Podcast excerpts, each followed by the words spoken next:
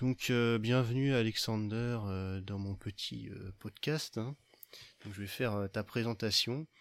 Aujourd'hui on accueille Alexander Samuel, un docteur en biologie moléculaire qui enseigne les mathématiques au lycée. Mais attendez, ce n'est pas tout, car si le jour il est enseignant, la nuit il enfile son costume de justicier pour s'en prendre aux complotistes et autres antivax. Invité sur les plateaux télé, actif sur Twitter, présent en manifestation, Alexander est très investi dans sa mission consistant à répandre la parole scientifique au sein de milieux qui n'ont pas toujours le bagage théorique, ou bien qui ont une défiance exacerbée envers les autorités, comme les Gilets jaunes, un mouvement auquel Alexander a pris part et qui lui a permis de se faire connaître pour avoir mis en évidence certains effets néfastes du gaz lacrymogène. Mais sa plus grande réalisation, et à la fois son plus grand secret, c'est qu'il a été chanteur dans un groupe de métal, si je ne me trompe pas. Et aujourd'hui, il nous fait l'honneur de nous offrir un petit concert euh, privé. hein. Donc bienvenue Alexander, euh, comment vas-tu? Bah ça va bien et toi? Bah ouais, ouais, écoute, ça va très bien. hein. Donc euh, bon, euh, je me suis pas trompé, t'étais dans un groupe de métal? Oui, oui, exactement. bah, C'est ce qui est marqué ça a sur tourné un peu. Il y, a- il y des gens qui se sont amusés à, à en profiter pour raconter n'importe quoi sur moi, mais oui, oui. Ah oui, j'ai vu euh, Salim Oui, voilà. Bon. Bon, il est très drôle, il, il connaît rien au métal, euh, je, je lui pardonne. Mais euh, bon, en gros, euh, ouais, j'ai bah, j'ai- j'ai eu un groupe assez tôt, je me suis toujours intéressé à la musique en général, et puis j'organise encore. Enfin, en ce moment, il y a un peu coronavirus, donc c'est un peu difficile.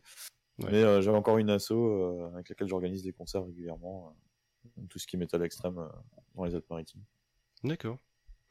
Et bon, bah, du coup, alors, on va peut-être parler un petit peu de ton parcours. Donc, euh, toi, tu as un doctorat donc, en biologie moléculaire, c'est ça Que tu as fait. euh, Exactement, ouais. à 2013, euh, je... Ouais, Sophia Antipolis, là où je sais plus, non, si j'ai pas de Ouais, université de Nice, Sophie Antipolis, ça s'appelle comme ça, donc c'est Nice en fait, hein, l'université. Et euh, ouais, ouais, c'était sous, sous la présidence de Frédéric Vidal, euh, notre actuel ministre de la Recherche. C'est vrai? Ah oui, c'est pour ça que j'ai été si actif aussi. Euh, tu as peut-être remarqué à dénoncer quelques petites fraudes scientifiques. Je sais pas si tu as suivi, mais il y a une publication scientifique vu- qui a été rétractée récemment. J'ai vu une intervention de toi dans Touche pas à mon poche, je crois, où t'expliquais un peu que t'avais. euh, Exactement, ouais. Donc j'ai un peu vu ça. Après, je t'avoue, je connais pas le truc euh, en détail, donc si tu peux nous expliquer, peut-être ça pourrait être intéressant. Ouais, bah alors, euh, j'ai connu euh, Frédéric Vidal, directrice à l'université quand tu fais des études. Je pense qu'il y en a qui savent, je suis quand même pas le seul à en avoir fait, mais je, je précise pour ceux qui n'ont pas été à l'université. Il y a euh, donc des à Nice, c'est un peu particulier, c'est une université qui a toutes les disciplines. Donc c'est pas une fac euh, dédiée uniquement aux sciences ou uniquement aux lettres, etc. Il y a tout, lettres, droit, sciences, dans une seule université. Et euh, l'université s'est organisée en euh, UFR, c'est-à-dire des unités de formation et de recherche, sciences, droit, lettres, séparées les unes des autres. Donc pour gérer une université, bah, il y a un président d'université qui décide un peu de tout ce qui se passe dans toute l'université, mais chaque UFR a aussi un doyen. Donc il y a le doyen de la fac de sciences, par exemple. Et au sein de chaque UFR, il y a en plus des départements. Genre en, en sciences, il y avait le département euh, chimie, physique, maths, biologie. Donc quand j'ai commencé mes études, euh, Frédéric Vital était euh, directrice du département sciences de la vie et de la terre, donc Mhm. en biologie, là où j'étais. Elle est devenue doyenne de la, de la fac de sciences quand j'ai commencé à m'intéresser un peu à, à comment était gérée la fac aussi. Et elle est devenue présidente de l'université quand je suis arrivé sur le tard de mes études, donc je l'ai connue tout au long de, de ça, et j'étais un peu élu dans les conseils aussi. Ah oui. Donc, euh, ouais, donc j'étais, euh, je, je suis un, je suis un gaucho de base, je faisais plein de manifs et de trucs comme ça. Et donc, évidemment, l'UNEF a fait le coup de l'UNEF, quoi. C'est-à-dire que, je sais pas si vous savez, mais l'UNEF fait des trucs trop, totalement farfelus. Ils peuvent mettre des, des gens sur des listes électorales sans qu'ils soient vraiment au courant, euh, les mettre candidats. Enfin, moi, j'ai été euh, candidat UNEF sans trop savoir pourquoi ni comment. Ah oui. Et, euh, et je me suis retrouvé élu avec trois, trois votants. Enfin, c'était n'importe quoi. C'est un peu comme l'oiseau qui euh, était sur la liste du GUD euh, sans le savoir. quoi. Voilà, et- et non mais c'est exactement ce genre de truc qui se passe mais en fait c'est euh, parce que c'est un peu euh, à l'époque c'était un peu bizarre la gestion on va dire de- des listes électorales et des, des trucs euh, une photocopie de la carte étudiante et c'est bon tu peux te, tu peux te faire inscrire quoi donc les mecs euh, ils, ils m'ont il y a un gars qui est venu me voir qui m'a demandé si je voulais avoir des, des infos sur l'UNEF je, ouais, je suis un gaucho de base. Ouais si tu veux ça m'intéresse un peu. Ça, ça ira dans le spam quoi. Et euh, il m'a demandé la photocopie de ma carte étudiante et j'ai pas percuté je lui ai fait quoi. En fait je Ah me oui. suis retrouvé élu comme ça. J'ai commencé ma carrière d'élu comme ça. Alors, euh, quand j'ai été élu, j'ai découvert que j'étais élu, euh, je me suis pointé au premier conseil en disant bon bah bonjour, euh, je suis élu apparemment, donc j'ai reçu un courrier comme je suis élu, je, viens. et puis ça, a étonné tous les profs parce qu'ils n'avaient pas vu d'élu étudiant depuis plus de 10 ans. Et il y a des profs qui ont dit ah mais il y a des élus étudiants maintenant, il y a une réforme. Et ils font, non, non en fait a... c'est prévu depuis toujours, mais on n'a jamais eu de candidat. Donc pourquoi vous êtes candidat? Je fais ouais, j'étais pas candidat, j'ai rien compris. Ah oui, ouais, putain, oui. C'était ouais, premier conseil, c'était enfin, c'était- c'était vraiment euh, n'importe quoi ce qui s'est passé ce jour-là. Euh, donc voilà, donc j'ai découvert les conseils de la fac comme ça, et puis j'ai découvert qu'en fait on avait quand même un mini pouvoir. Alors c'est pas un pouvoir énorme, mais tu, tu décides un peu de, de certains ajustements d'organisation de l'année, etc. Il y a les maquettes, c'est-à-dire les contenus d'enseignement qui sont discutés euh, dans ces dans ces conseils. Donc je me suis un peu intéressé à tout ça, et j'ai été bloqué par un président d'université qui s'appelait Albert Marouani. Alors moi, je, je- moi j'ai pris le rôle un peu à cœur, tu vois, j'étais un peu le délégué de la classe, tu vois, le, le- le gars avec sur qui tu balances des boulettes de papier. Euh, donc, ouais, je me suis mis un peu dans ce rôle-là et, euh, et j'ai voulu, euh, bah, bah, j'avais une idée en tête. Je sais pas si c'est con ou pas, mais je, je trouvais ça pertinent. En fait, on finissait les cours ultra tard le soir, genre à 18h des fois, Mhm. et euh, ça saoulait tout le monde. On avait quand même beaucoup de vacances euh, dans l'année. Mm. Et j'ai discuté avec beaucoup de potes, j'ai dit ouais, est-ce que vous trouvez pas que ce serait mieux qu'on se sacrifie genre une semaine de vacances, qu'on rajoute une semaine de cours et qu'on finisse genre à une heure normale au lieu Mm. de finir à 18 ou 19 heures? Et euh, j'ai hésité parce que je me suis dit ça risque de pas plaire à tout le monde quoi. Oui. Surtout euh, sucrer une semaine de vacances. Et euh, donc j'avais fait une euh, j'avais organisé un truc, j'avais fait une AG à l'arrache euh, dans, dans la fac et euh, j'avais demandé aux gens enfin j'avais dit ouais, quand- comment est-ce qu'on veut placer nos vacances? En fait, j'étais étonné parce qu'il y a eu beaucoup de monde qui est venu. Alors d'habitude aux AG, il y a personne qui se ramène. Et en plus, euh, on a réussi à, à tous tomber d'accord. Enfin, on a discuté pendant genre trois quarts d'heure. Et à la fin, on a fait un genre de vote et il y avait peut-être trois personnes qui étaient contre et tout le monde qui était pour. Mhm. Ah. Donc, euh, et euh, l'AG était pas une AG euh, bidon, quoi. C'était pas une AG avec euh, 10 personnes, quoi. C'était une AG avec, euh, je, je sais plus combien il de présents, on l'avait noté, je crois qu'il y avait 500 présents, un truc comme ça. Donc, c'est un gros truc qu'on avait réussi à faire, on était super contents. Donc, je me suis pointé au deuxième conseil avec mon rapport d'AG, tu vois, euh, ultra carré, sérieux. Je pose le truc sur la table et puis je dis, ouais, bon, bon on aimerait bien supprimer une semaine de vacances et, finir plus tôt le soir, quoi. Et puis là, le, le doyen qui, qui nous dit, ouais, bah, nous, on demande ça en tant que prof, on demande ça depuis 10 ans, mais euh, le président d'université veut pas. Ah. Et euh, il nous bloque tout. Donc j'ai découvert un peu la- comment c'était le bordel dans ces gestions euh, d'université. Et donc le président d'université, c'était un gars qui avait un fils en Australie, par exemple. Et euh, bizarrement, l'université de Nice rayonnait en Australie. Dans le sens où pour euh, le rayonnement de l'université, il fallait que le président se déplace et tienne un discours en Australie une fois par mois. Ah oui Enfin, j'exagère un peu le truc, mais ouais, c'était un, un truc un peu comme ça. Donc il y avait plein de trucs euh, pas super nets. Donc j'ai contacté la Cour des comptes euh, quand j'ai eu mon, dans mon mandat. J'ai foutu un peu le boxon dans l'université. Et, euh, et je me suis intéressé un peu à toutes ces gestions. Donc, je vais pas rentrer dans le détail complet de tout ça, mais Mhm. globalement, euh, Frédéric Vidal apparaissait pour moi comme une personne qui était euh, plutôt neutre, elle était pas politisée à l'époque, elle- enfin, il n'y avait rien, quoi. Et comme quelqu'un qui bossait plutôt bien et qui que je voulais avoir comme président d'université parce que l'autre, euh, j'en avais marre, quoi. D'accord. Donc, il y avait une espèce de ras-le-bol général contre l'ancien président, et elle a été élue, et j'ai contribué, on va dire, à son élection, euh, en, en, en- en- en lui montrant, surtout je lui ai remis des documents sur des, des assos étudiantes qui faisaient des doubles facturations et des trucs comme ça, en lui disant faut faire le ménage là-dedans. Euh, manque de bol, bah, c'est euh, c'est là qu'elle a pris son vice-président étudiant et c'est là qu'elle a pris un gars qui est maintenant dans son cabinet. Dans cette assos euh, que je Ah oui. dénonçais qu'elle a pris un gars de son cabinet. Donc euh, voilà, donc c'est un peu euh, voilà. globalement c'est c'est comme ça que j'ai eu d'abord une image positive de Vidal, j'y ai cru et tout, et puis malheureusement elle m'a un peu déçu. Hmm. Et quand quand j'ai été déçu, il y a des gens qui m'ont un peu parlé, des profs, etc. Euh, il y avait des bruits de couloir qui circulaient, j'avais jamais vu les preuves, et en fait il y a des documents qui ont été envoyés à un spécialiste de la fraude scientifique en Allemagne. Euh, dans euh, des publications scientifiques qu'elle a faites, il y a des copier-coller en gros. Ah oui Et donc euh, il y a un des papiers ou un, un des papiers scientifiques qu'elle a fait qui a été rétracté. Euh, très récemment, en 2019 ou 2020, je sais plus l'année exactement, euh, par rapport à ces copier-coller qui ont été repérés. C'est croustillant Donc, euh.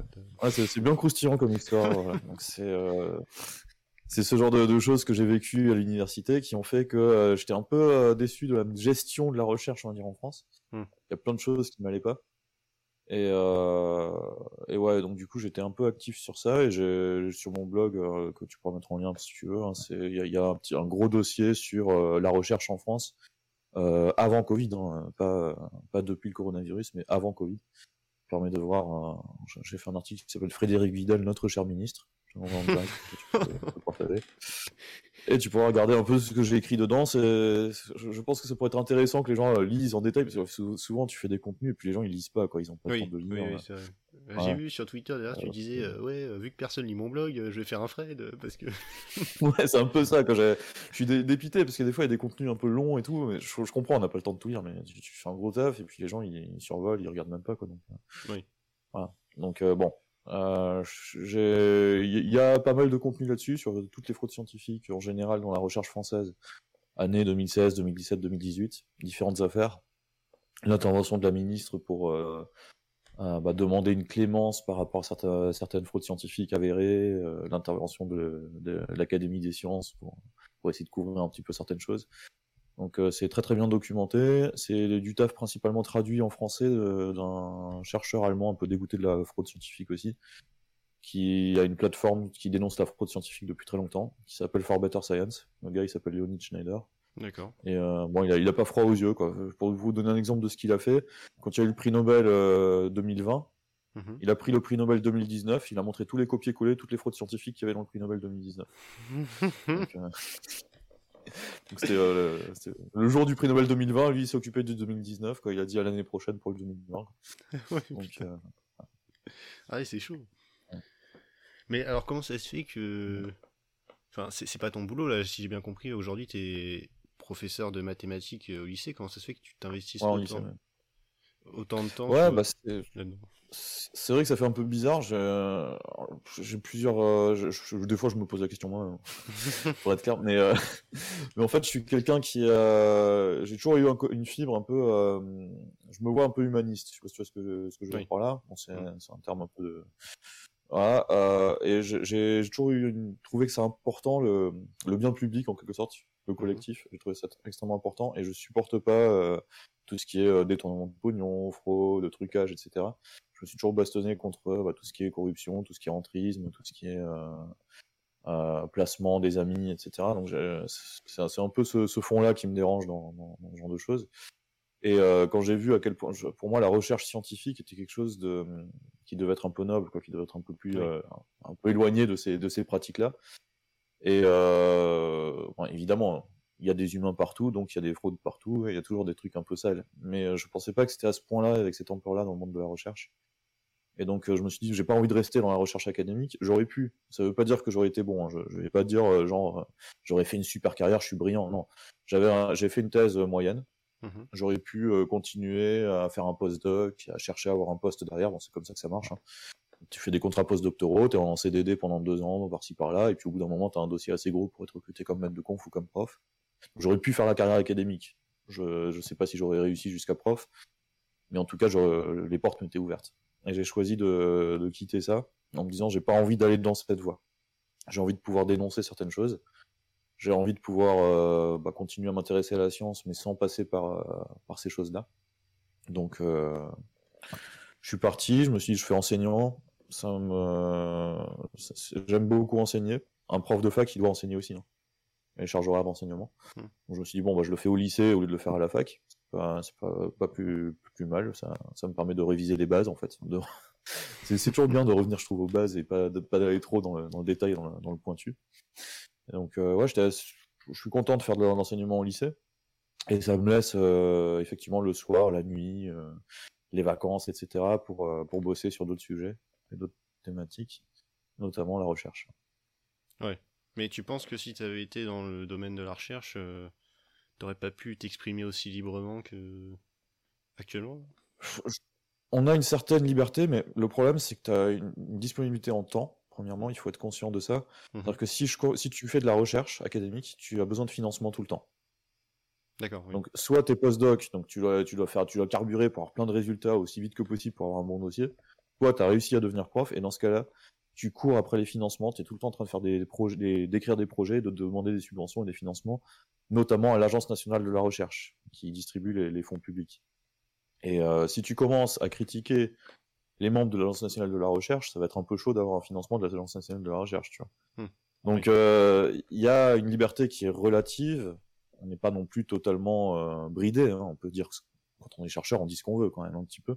Mais je connais des, gens pour, montrer par exemple sur sur l'IHU, il y a des gens qui dénoncent des fraudes scientifiques dans l'IHU, mais qui me le dénoncent que en privé parce qu'ils me disent moi je suis chercheur dans un laboratoire qui a reçu un financement de Eurobiomed et qui dépend principalement de la structure que gère euh, Raoult. Donc je ne peux pas en tant que scientifique m'exprimer publiquement parce que sinon mon labo perd son financement. Oui. Donc, évidemment, il y a des, choses comme ça où quand quelqu'un a le pouvoir de décider qui est-ce qui est financé, qui est-ce qui reçoit l'argent, etc. Bah, les gens qui sont qui reçoivent ces financements, ils ont du mal quoi. Il y en a qui ont le, des logos sur leur projet de recherche, bah ils peuvent pas totalement lutter contre ce qui est écrit sur le logo quoi. Donc c'est euh, quand il y a un problème au CNRS, on peut pas, euh, si on est chercheur CNRS, on peut pas totalement cracher non plus sur le CNRS, euh, comme quelqu'un qui n'est pas au CNRS le pourrait le faire. Et tiens, abordons d'ailleurs le, cas Didier Raoult, quoi, qui est un peu une version de toi avec les cheveux blancs et la barbe blanche, quoi, on va dire. T'es un peu son opposé, quoi. Mais, euh, enfin, qu'est-ce que tu penses du personnage? Comment ça se fait que un scientifique aussi renommé, comme il aime bien le dire, soit aujourd'hui aussi décrié par une partie de la communauté sceptique, on va dire?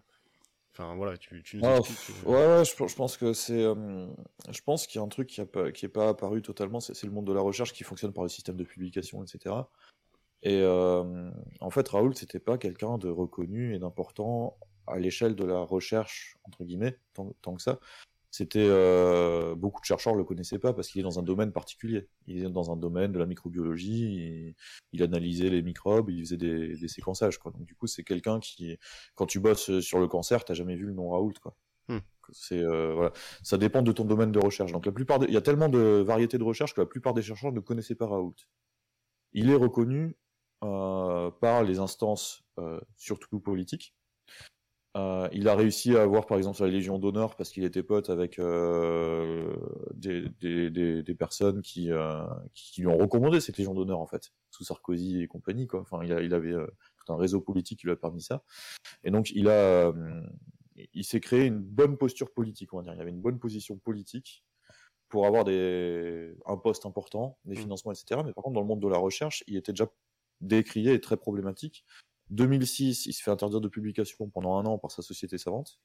Il mhm. faut, faut, faut, imaginer qu'en gros, quand tu fais de la recherche, tu essaies de publier dans les journaux scientifiques de ton domaine. Et les journaux scientifiques, ils sont gérés par les sociétés savantes de ton domaine. Donc si tu as la société savante de ton domaine qui te dit ouais, t'as truqué tes résultats, tu as plus le droit de publier pendant un an, c'est chaud quoi. Hmm. Et c'est les interdictions de publication, c'est pas un truc euh, qui est prononcé tous les jours euh, sur plein de chercheurs, c'est un truc qui arrive quasiment jamais. Donc euh, là, il était interdit de publier en 2006 pendant un an. Ensuite, en 2018, euh, l'INSERM et le CNRS qui se retirent de son projet.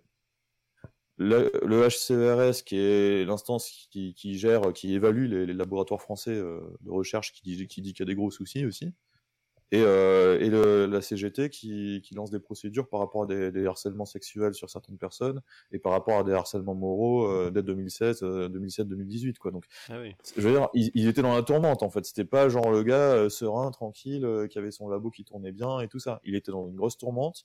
Il avait les financements qui étaient en train de se désister, etc. Il arrivait à se financer indirectement par les publications en fait. Hmm. Comme il gérait des journaux scientifiques et que on reçoit des crédits selon le nombre de publications qu'on fait bah lui, il arrivait à publier dans ses propres journaux. Et euh, du coup, ça lui permettait de maintenir l'IHU à flot. Mais au début de la pandémie, c'est pas du tout euh, le, truc ultra serein, euh, bien en place, etc. Comme, certains se l'imaginent. C'était le truc qui était bancal et qui, était. Il y avait déjà des problèmes, quoi. Il y avait plein de problèmes qui étaient pointés. Et la pandémie a été une occasion de, prendre la lumière et de, et de sauver l'IHU entre guillemets pour lui, hein, clairement. Oui, oui, oui j'imagine que bon, il s'est servi de ça comme un plan communication en gros. c'est un bon bah, marketeur. Bah, il, a su, je pense, gérer aussi bien la communication que, euh, que ouais, il y avait tout un réseau qui était derrière pour, pour communiquer. Il, il s'est quand même adjoint les services de Yanis Roussel là au début, euh, qui, qui, est chargé de communication, hein, qui, ce qui est assez rare, euh, je pense, dans les, centres de recherche, d'avoir quelqu'un comme celui-là qui, qui fait ce genre de choses s'est mis à faire des vidéos YouTube euh, à un moment donné avec, ce projet-là. Et évidemment, ces vidéos YouTube étaient extrêmement vues.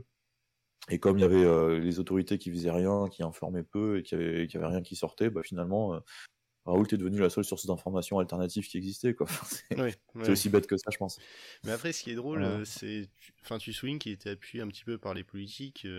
C'est vrai que je crois que j'ai vu une vidéo d'Usul qui disait que. Enfin, qui mettait en évidence certaines relations qu'il avait avec des politiques et tout. Et justement, je me pose la question c'est comment ça se fait que aujourd'hui, tu vois, on a beaucoup de gens qui le considèrent comme une espèce de rebelle du système, mais comme plein d'autres gens d'ailleurs. Alors que ces gens-là, en réalité, euh, bah, les manipule un peu, que comment t'expliques que finalement ils soient aussi réfractaires euh, quand c'est le gouvernement, mais quand c'est des mecs qui sont opposés au gouvernement, ils se jettent dans leurs bras euh, ouvertement. c'est le discours, c'est le discours qui a l'air de tenir la route, le discours politique qui a l'air de dans la route. on est, on est, la plupart des gens sont pas des scientifiques qui vont évaluer la qualité de la recherche, la qualité scientifique des choses, qui vont se fier à leur confiance qu'ils font ou pas à la personne. Et euh, je pense que les personnes qui se jettent dans les bras de Raoult sont principalement les personnes qui euh, veulent pas se jeter dans les bras de Véran, quoi, parce qu'ils voient en fait comme offre euh, Véran ou Raoult. Euh, et, je pense que c'est juste une question de choix. Euh, est-ce que tu choisis entre Véran et Raoult? Et là, évidemment, il y en a plein qui choisissent Raoult. Et euh, il n'y a, pas beaucoup de monde qui s'est dit, ouais, en fait, il y a peut-être la possibilité de choisir ni l'un ni l'autre, ou de, réaliser que c'est pas aussi euh, manichéen et simple que ça. Hmm. Et, et, que des fois Véran dit la vérité, des fois il ment, des fois Raoult dit la vérité, des fois il ment, que, que tout le monde n'a pas... voilà. Donc je pense que c'est... mais d'un point de vue politique, le discours de DJ Raoult est euh, extrêmement intéressant pour euh, une personne qui veut euh, combattre Big Pharma, combattre la, corruption et des choses comme ça. Quelqu'un qui a mon profil et qui n'a pas mes connaissances scientifiques, il peut très facilement s'identifier à Raoult et se rejoindre Raoult pour le combat politique qu'il mène. il a été très habile aussi sur un deuxième plan, point, c'est au tout début de la pandémie, il a, il a réussi à, à modifier. Euh, enfin, c'est lui qui a posé les règles du débat toujours. C'est-à-dire que le débat, c'était. et là, j'aurais été presque du côté de Raoult, hein, clairement. Euh, est-ce que en période de pandémie, là, on a une urgence Est-ce qu'on a le temps de faire des essais randomisés, contrôlés, machin truc Ou est-ce mm. qu'il faut faire vite? Et quand on pose le discours comme ça, et que la question est posée comme ça, tout le monde, naturellement, a envie de répondre il faut faire vite tout le monde dit de toute façon la première vague, on n'aura pas de traitement avant la fin de la première vague, donc il faut faire un truc rapidement. Donc en posant le contexte discours de cette façon-là, on a l'impression que, enfin, il, se met vainqueur d'office. Donc il y a beaucoup de monde qui a, suivi ça en ayant des repères qui étaient fallacieux. Pourquoi fallacieux? Parce qu'en fait c'est pas ça, c'est pas comme ça qu'il fallait voir le truc.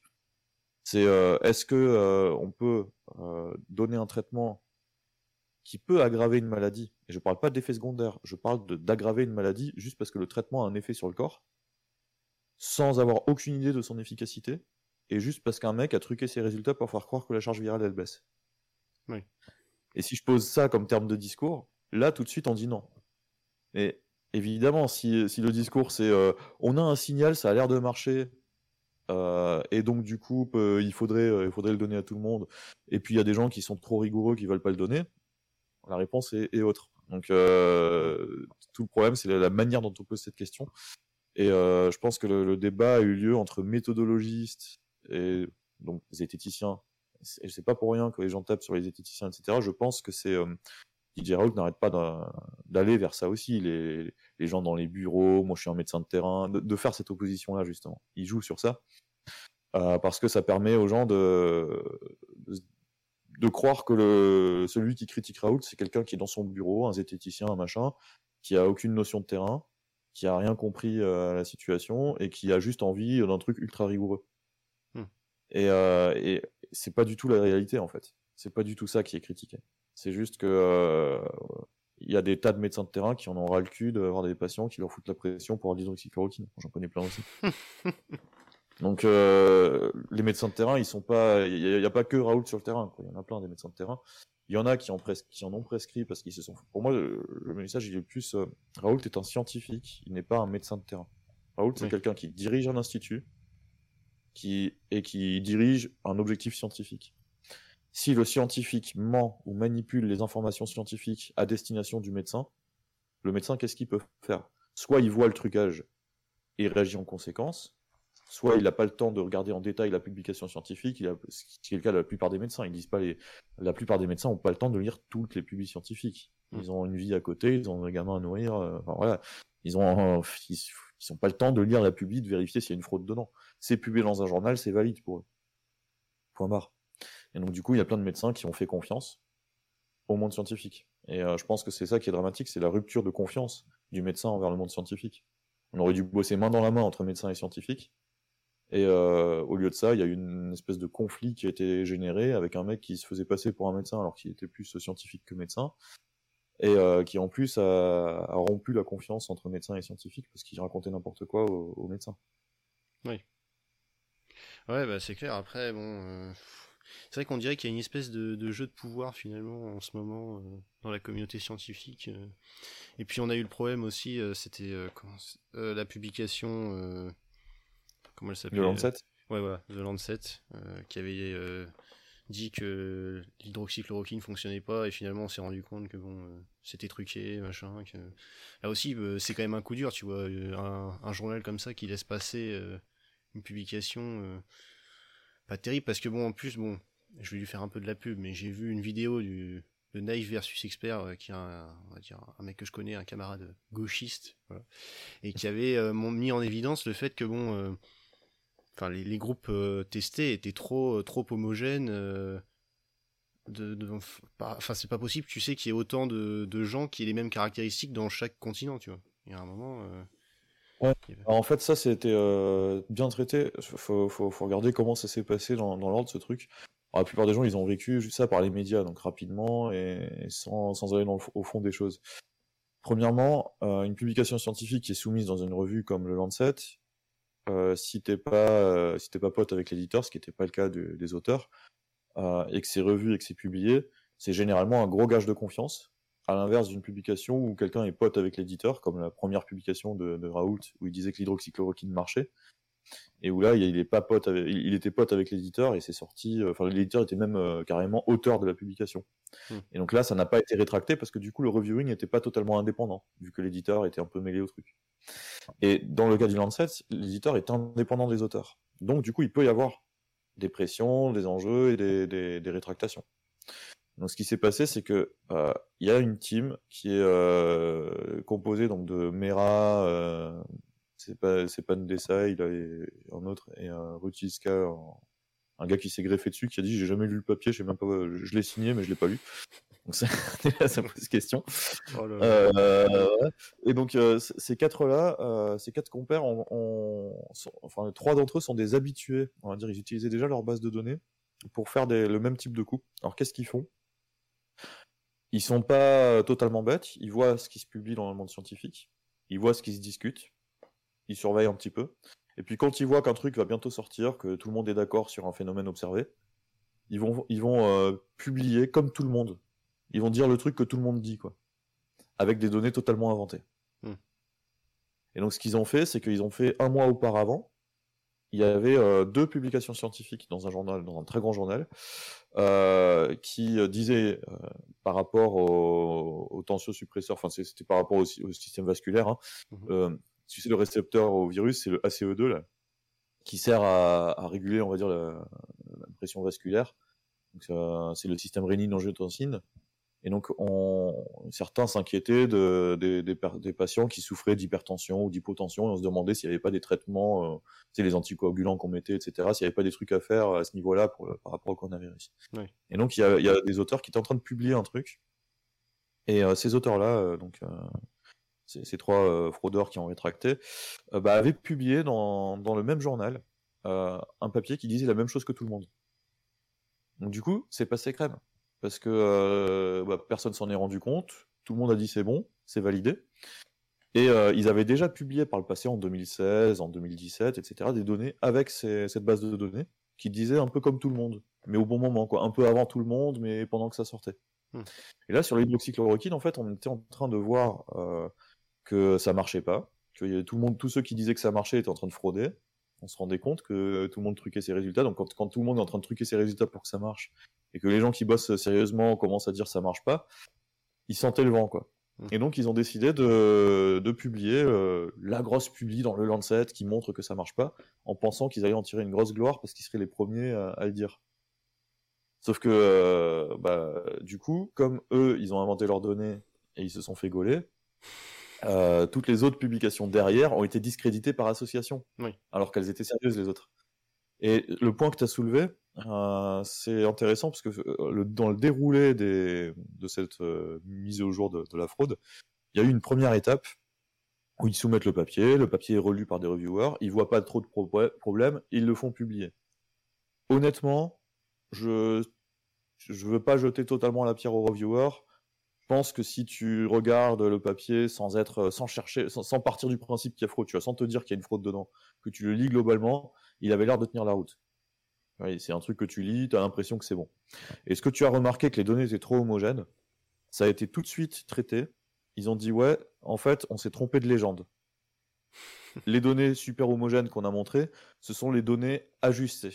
En fait, et tu fais ça en science. Et c'était un, tableau supplémentaire. Il faut être conscient que c'était pas la figure principale mmh. du papier, c'était les données supplémentaires.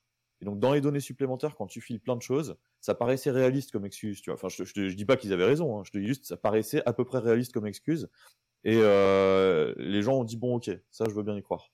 Le truc, c'est qu'en fait, euh, quand tu fais euh, ce genre d'analyse, bah, tu vas comparer des populations qui sont pas tout à fait identiques. Tu vas comparer, euh, euh tu as recruté, enfin, là, ils ont, ils ont pris dans le monde entier les gens qui avaient pris des hydroxychloroquine et ceux qui n'en avaient pas pris, quoi. Mmh. Et donc, du coup, tu avais peut-être dans un groupe des gens plus jeunes et dans, dans un autre groupe des gens plus âgés. Donc, tu as des logiciels informatiques qui vont te simuler un petit peu la chose, qui vont dire, bon, et s'ils étaient plus vieux, ils auraient eu tel risque, etc. Et donc, ça fait un ajustement des données. Et donc c'est un, logiciel qui tourne et qui te montre des résultats où tu, de données qu'on appelle ajustées. Donc eux, ils ont donné la légende en disant c'est les données brutes. Quand on leur a dit les données sont trop homogènes, ils ont répondu non, c'est les données ajustées, voici les données brutes. Hmm. Donc là, ça passait à peu près quoi.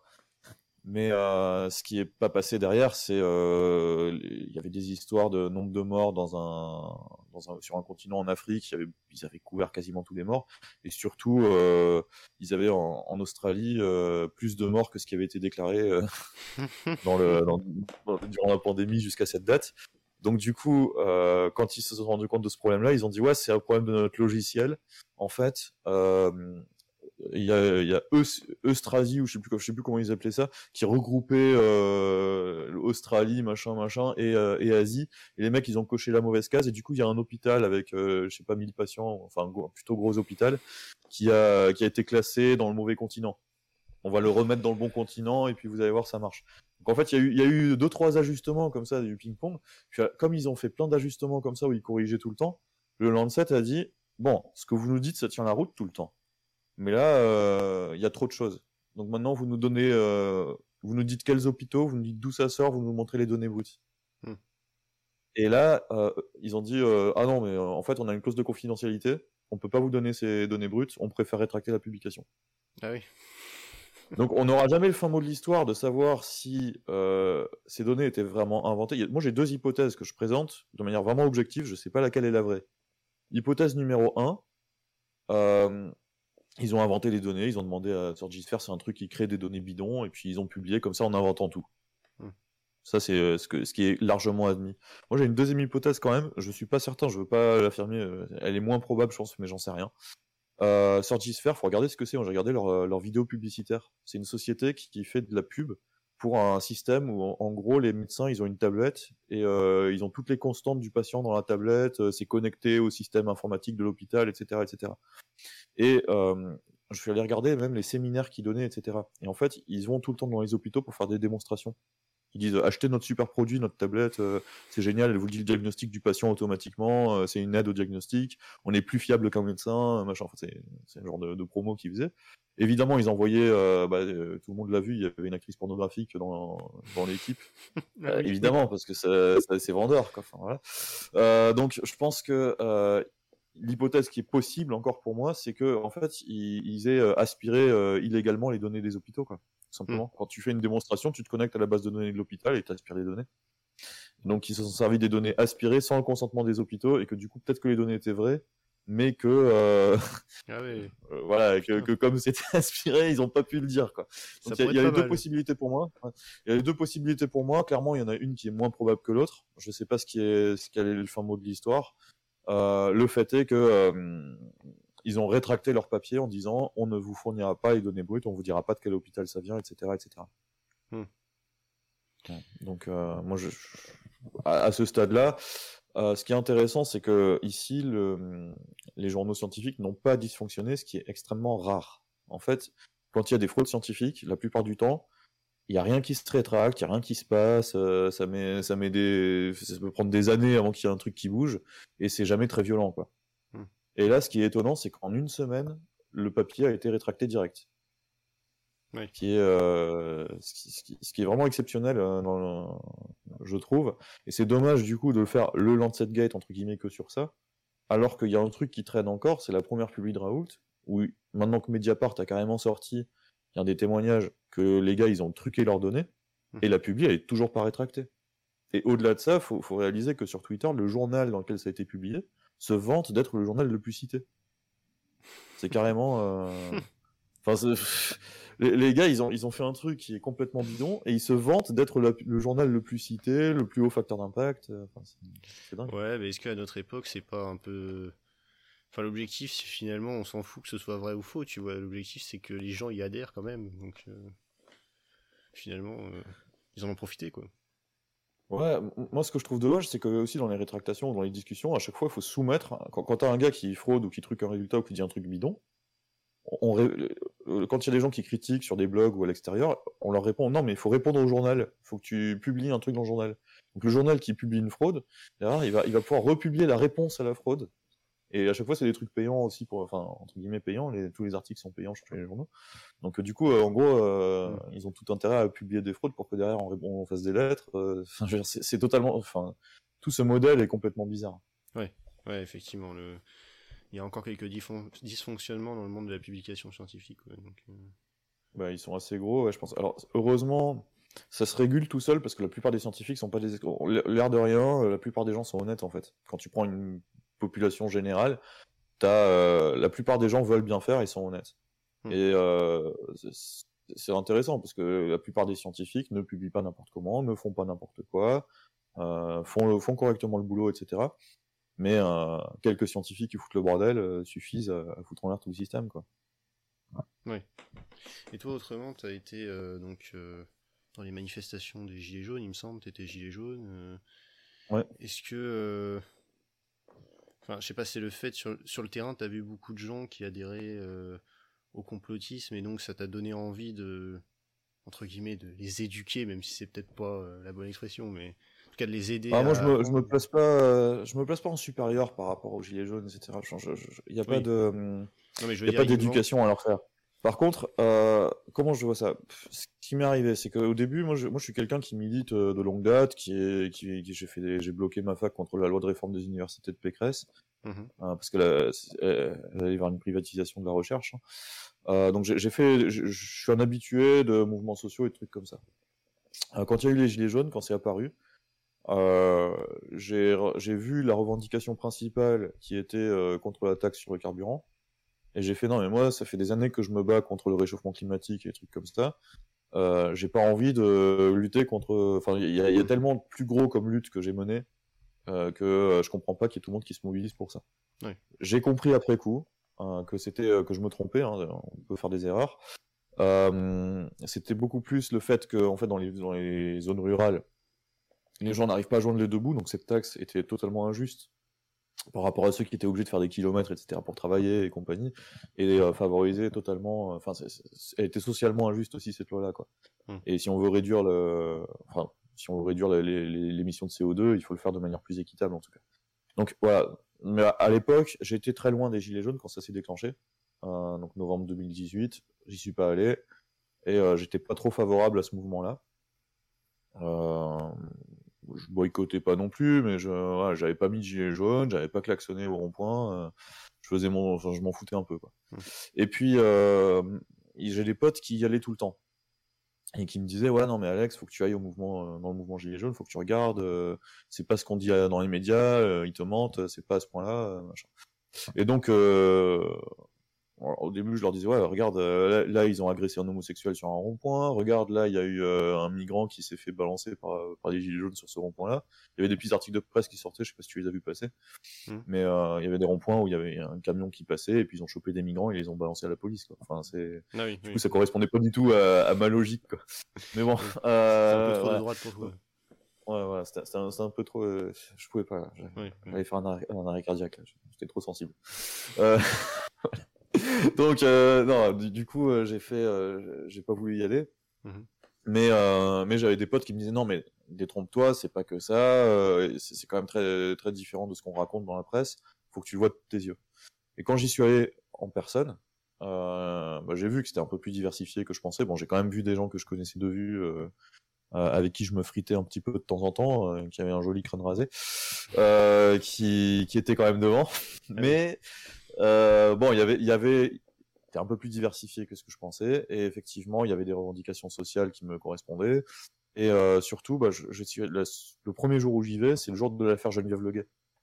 Et donc, je me fais mettre en garde à vue sur l'affaire Geneviève Leguet, euh, totalement arbitrairement, à mon sens. Euh, parce que, je, en gros, ils ont dispersé la, la foule euh, sur, sur, la place. Donc, je me fais dégager. Et euh, j'ai un pote euh, qui m'avait demandé de venir, bah, qui était, euh, qui s'est fait dégager de l'autre côté de la, de la place. Donc je l'appelle. Je lui dis ouais t'es où Faut qu'on se retrouve. Et donc la dispersion est finie. Les flics sécurisent la place. Hmm. Et en fait il y avait des gilets jaunes qui étaient restés au milieu de la place, qui, étaient, qui, qui étaient nassés au début, et qui se sont retrouvés coincés sur une place. Et plus personne ne rentrait ou ne sortait de la place. Quoi. En gros les flics ils bloquaient l'accès à la place. Et sur la place ils ont commencé à faire des charges. Et euh, il y avait des gilets jaunes au milieu qui se faisaient charger de gauche à droite, puis de droite à gauche, puis de gauche à droite, ils comprenaient plus rien. Et c'est comme ça que Geneviève Leguet a été blessé. Moi, j'ai pas vu ça. Moi, j'étais dehors, dispersion finie, tout le monde rentrait chez lui, cherchait à savoir où il allait boire un verre, etc. Et moi, j'attendais mon pote qui faisait le tour de la place. Et en attendant, je vois les street medics sur le côté, je vois des gendarmes qui arrivent en courant qui disent Street Medic, on a un problème, il y a un blessé grave, machin. Donc c'était pour Geneviève Leguet en fait. Mhm. et, euh, donc je, regarde curieux, mais j'essaie de pas les gêner, donc je me, me rapproche pas, je reste éloigné, mais je regarde. Et là, il y a, un mec avec une écharpe tricolore, je sais pas ce que ça voulait dire, en fait, le commissaire, euh, qui arrive et qui dit embarquez-les. Et euh, je me dis, attends, ils viennent de demander de l'aide à des gens et ensuite ils les embarquent. je croyais que c'était un piège ou un truc comme ça qu'ils avaient fait. Donc euh, du coup, euh, je, me dis, c'est totalement illégal, ça, je veux pas. Je sors mon téléphone, je filme et je me mets devant le commissaire qui venait de dire le truc et je dis, monsieur, je pense que ce que vous faites est illégal, je préfère vous filmer. Ah. Et donc le mec il me regarde, il me pointe dessus. Il y a trois buckeux qui, qui, se jettent sur moi et je me fais embarquer. Ah donc euh, voilà, on avait le droit de filmer la police. Il y, a, pas, il y avait rien d'illégal dans ce que je faisais. Donc pour moi c'était une garde à vue totalement arbitraire. Ils ont dit non dispersion suite à sommation. Moi j'étais dispersé. Enfin désolé c'était fini, mais bon voilà. Euh, ils ont trouvé une excuse. J'ai passé mes 24 heures en garde à vue. J'ai discuté avec des gilets jaunes en cellule et euh, c'est comme ça que je me suis intéressé un peu au gaz lacrymogène et je me suis mis gilet jaune au début par, euh, par solidarité entre guillemets pour les droits en fait. Je me suis dit, voilà, ils ont des revendications diverses et variées, je suis pas d'accord avec tout le monde, mmh. mais je ne suis pas d'accord qu'on réprime un mouvement quel qu'il soit par cette violence-là. Mmh. Même si c'était euh, que des skinheads qui étaient là, tant qu'ils faisaient que marcher, avoir des banderoles, etc., bah, je m'oppose à eux. J'ai pas, je suis, moi, clairement, j'aurais été opposé à eux. Je serais pas d'accord avec ce qu'ils euh, j'aurais fait en sorte euh, de faire un troll. Euh, enfin, J'invite d'ailleurs aux gens qui aiment pas les skinheads à faire ce genre de troll. C'est génial quand vous avez des, défilés fachos chez vous. Il y a un truc très drôle à faire. En Allemagne, ils ont fait ça. C'est le marathon du facho. Alors, vous connaissez courir pour une fleur, là, où plus on fait de kilomètres, plus on gagne d'argent. Voilà, en fait, ils ont fait un truc, c'est quand il y a des défilés comme ça, on met 10 euros pour une association d'aide aux migrants par kilomètre parcouru par, par les fachos, par mètre parcouru par les fachos. Et donc du coup, on les encourage, on leur file de l'eau, on leur file à bouffer et tout, et puis on leur dit vas-y, marche, marche bien et tout. Euh, ça nous ça nous permet de donner de l'argent aux assos d'aide aux migrants. Donc euh, voilà, donc il y a des moyens de troller qui sont beaucoup plus simples et beaucoup plus efficaces, je trouve, que de que de s'opposer violemment. Hmm. Et, euh, et quand c'est les gens qui de toute façon ne font que marcher dans la rue sans aucune violence, sans rien, et qui se font défoncer par des flics derrière, non, je suis pas d'accord, quelles que soient leurs revendications, quelles que soient ces personnes. Et donc je me suis dit, bon, au début, euh, même si je partage pas toutes les revendications, je refuse que pour des revendications quelles qu'elles soient, on violente des manifestants. Hmm. Et donc euh, j'ai mis un gilet jaune par solidarité au début. Et à force d'être solidaire, bah, j'ai discuté avec plein de monde, et puis j'ai vu qu'en fait, il y avait plein de revendications intéressantes, et je me suis un peu mêlé au mouvement, on va dire. Mais au début, c'était vraiment que par solidarité, et j'avais pas du tout une intention de euh, d'éduquer les gilets jaunes. C'était mm. pas euh, genre euh, salut, moi je, suis monsieur super intelligent avec un doctorat, je vais vous expliquer la science. non, c'était c'était beaucoup plus une solidarité pour qu'ils aient le droit de, de s'exprimer. Après, il se trouve que comme on s'est fait mettre en garde à vue de manière arbitraire, et qu'il y avait parmi les gens qui étaient en garde à vue certains qui n'étaient pas à l'aise avec l'écriture, avec le rédiger des lettres, etc bah moi comme euh, j'ai rédigé des projets de recherche et des trucs comme ça, je savais écrire correctement quoi. Donc euh, j'ai fait euh, j'ai proposé mon aide à certains pour qu'on écrive des saisines IGPN, des trucs comme ça. J'ai fait partie d'une j'étais pas le seul, il y avait trois quatre personnes, j'étais pas le plus intelligent des quatre. Et, et on, on essayait de, de, faire en sorte que tout le monde porte plainte par rapport à ces gardes à vue arbitraires. Mmh. Et donc j'ai eu là c'était clairement parce qu'on trouvait ça injuste ces gardes à vue. C'est pas du tout une question de on sait faire, tu sais pas faire. Et, euh, et ce faisant, bah, il y a quelques gilets jaunes qui ont vu que je m'impliquais pas mal et que j'étais quand même, euh, que je bougeais mon cul, quoi, et qui m'ont demandé ce que je faisais dans la vie. Bah, euh, je, suis, prof, euh, j'ai eu un doctorat en biologie avant, enfin en discutant, quoi. Et puis, et puis là, ils me disent, ouais, bah, c'est vrai que tu as un doctorat en biologie, vas-y, parce que ça nous intéresse grave. On a un problème avec les grenades lacrymogènes. le gouvernement a planqué du cyanure dedans, ils essaient de tous nous tuer. Donc euh, je regarde le gars, je fais euh, comment ça C'est un peu conspiré. je suis tombé là. ouais, donc euh, ouais, mais euh, du coup je, leur ai répondu que non, si le gouvernement il veut tous vous tuer, ça se fait autrement. Donc c'était pas les gilets jaunes en général, c'était des gilets jaunes, certains gilets jaunes qui me disaient ça quoi, hmm. avec leurs mots. Et en fait, en regardant le truc de plus près, le gaz lacrymogène est métabolisé en cyanure, c'est-à-dire qu'il est transformé en cyanure dans l'organisme. Ça c'est publié dans les revues scientifiques, c'est pas un truc qui est débattu quoi, c'est pas un truc où genre il y a un doute, c'est un truc qu'on sait. D'accord. Et euh, la raison pour laquelle on l'utilise quand même en population générale, c'est qu'il disait, euh, il y a une publication scientifique euh, importante d'un gars qui s'appelle Brian Ballantyne, qui est un peu le, le ponte du domaine. Donc c'est toujours dangereux d'avoir des pontes. Hein. Quand on a un ponte, il peut faire n'importe quoi. Et euh, là, en l'occurrence, il a pas dit un truc faux, il a dit un truc vrai mais euh, un truc vrai euh, dans un contexte que tout le monde oublie de citer. Donc ce que ce que vont te dire les spécialistes du maintien de l'ordre ou les flics ou enfin, la plupart des policiers savent même pas. Mais euh, ce que va te dire un, un haut gradé, quelqu'un qui est au courant de l'affaire ou surtout les spécialistes des armes chimiques aux États-Unis ou en Angleterre, c'est ouais, mais le cyanure qui est produit avec les gaz lacrymogènes, c'est l'équivalent de deux bouffées de cigarettes. Donc hmm. euh, il y a bien des gens qui fument dans les manifs, je veux dire deux bouffées de cigarettes, ça va quoi.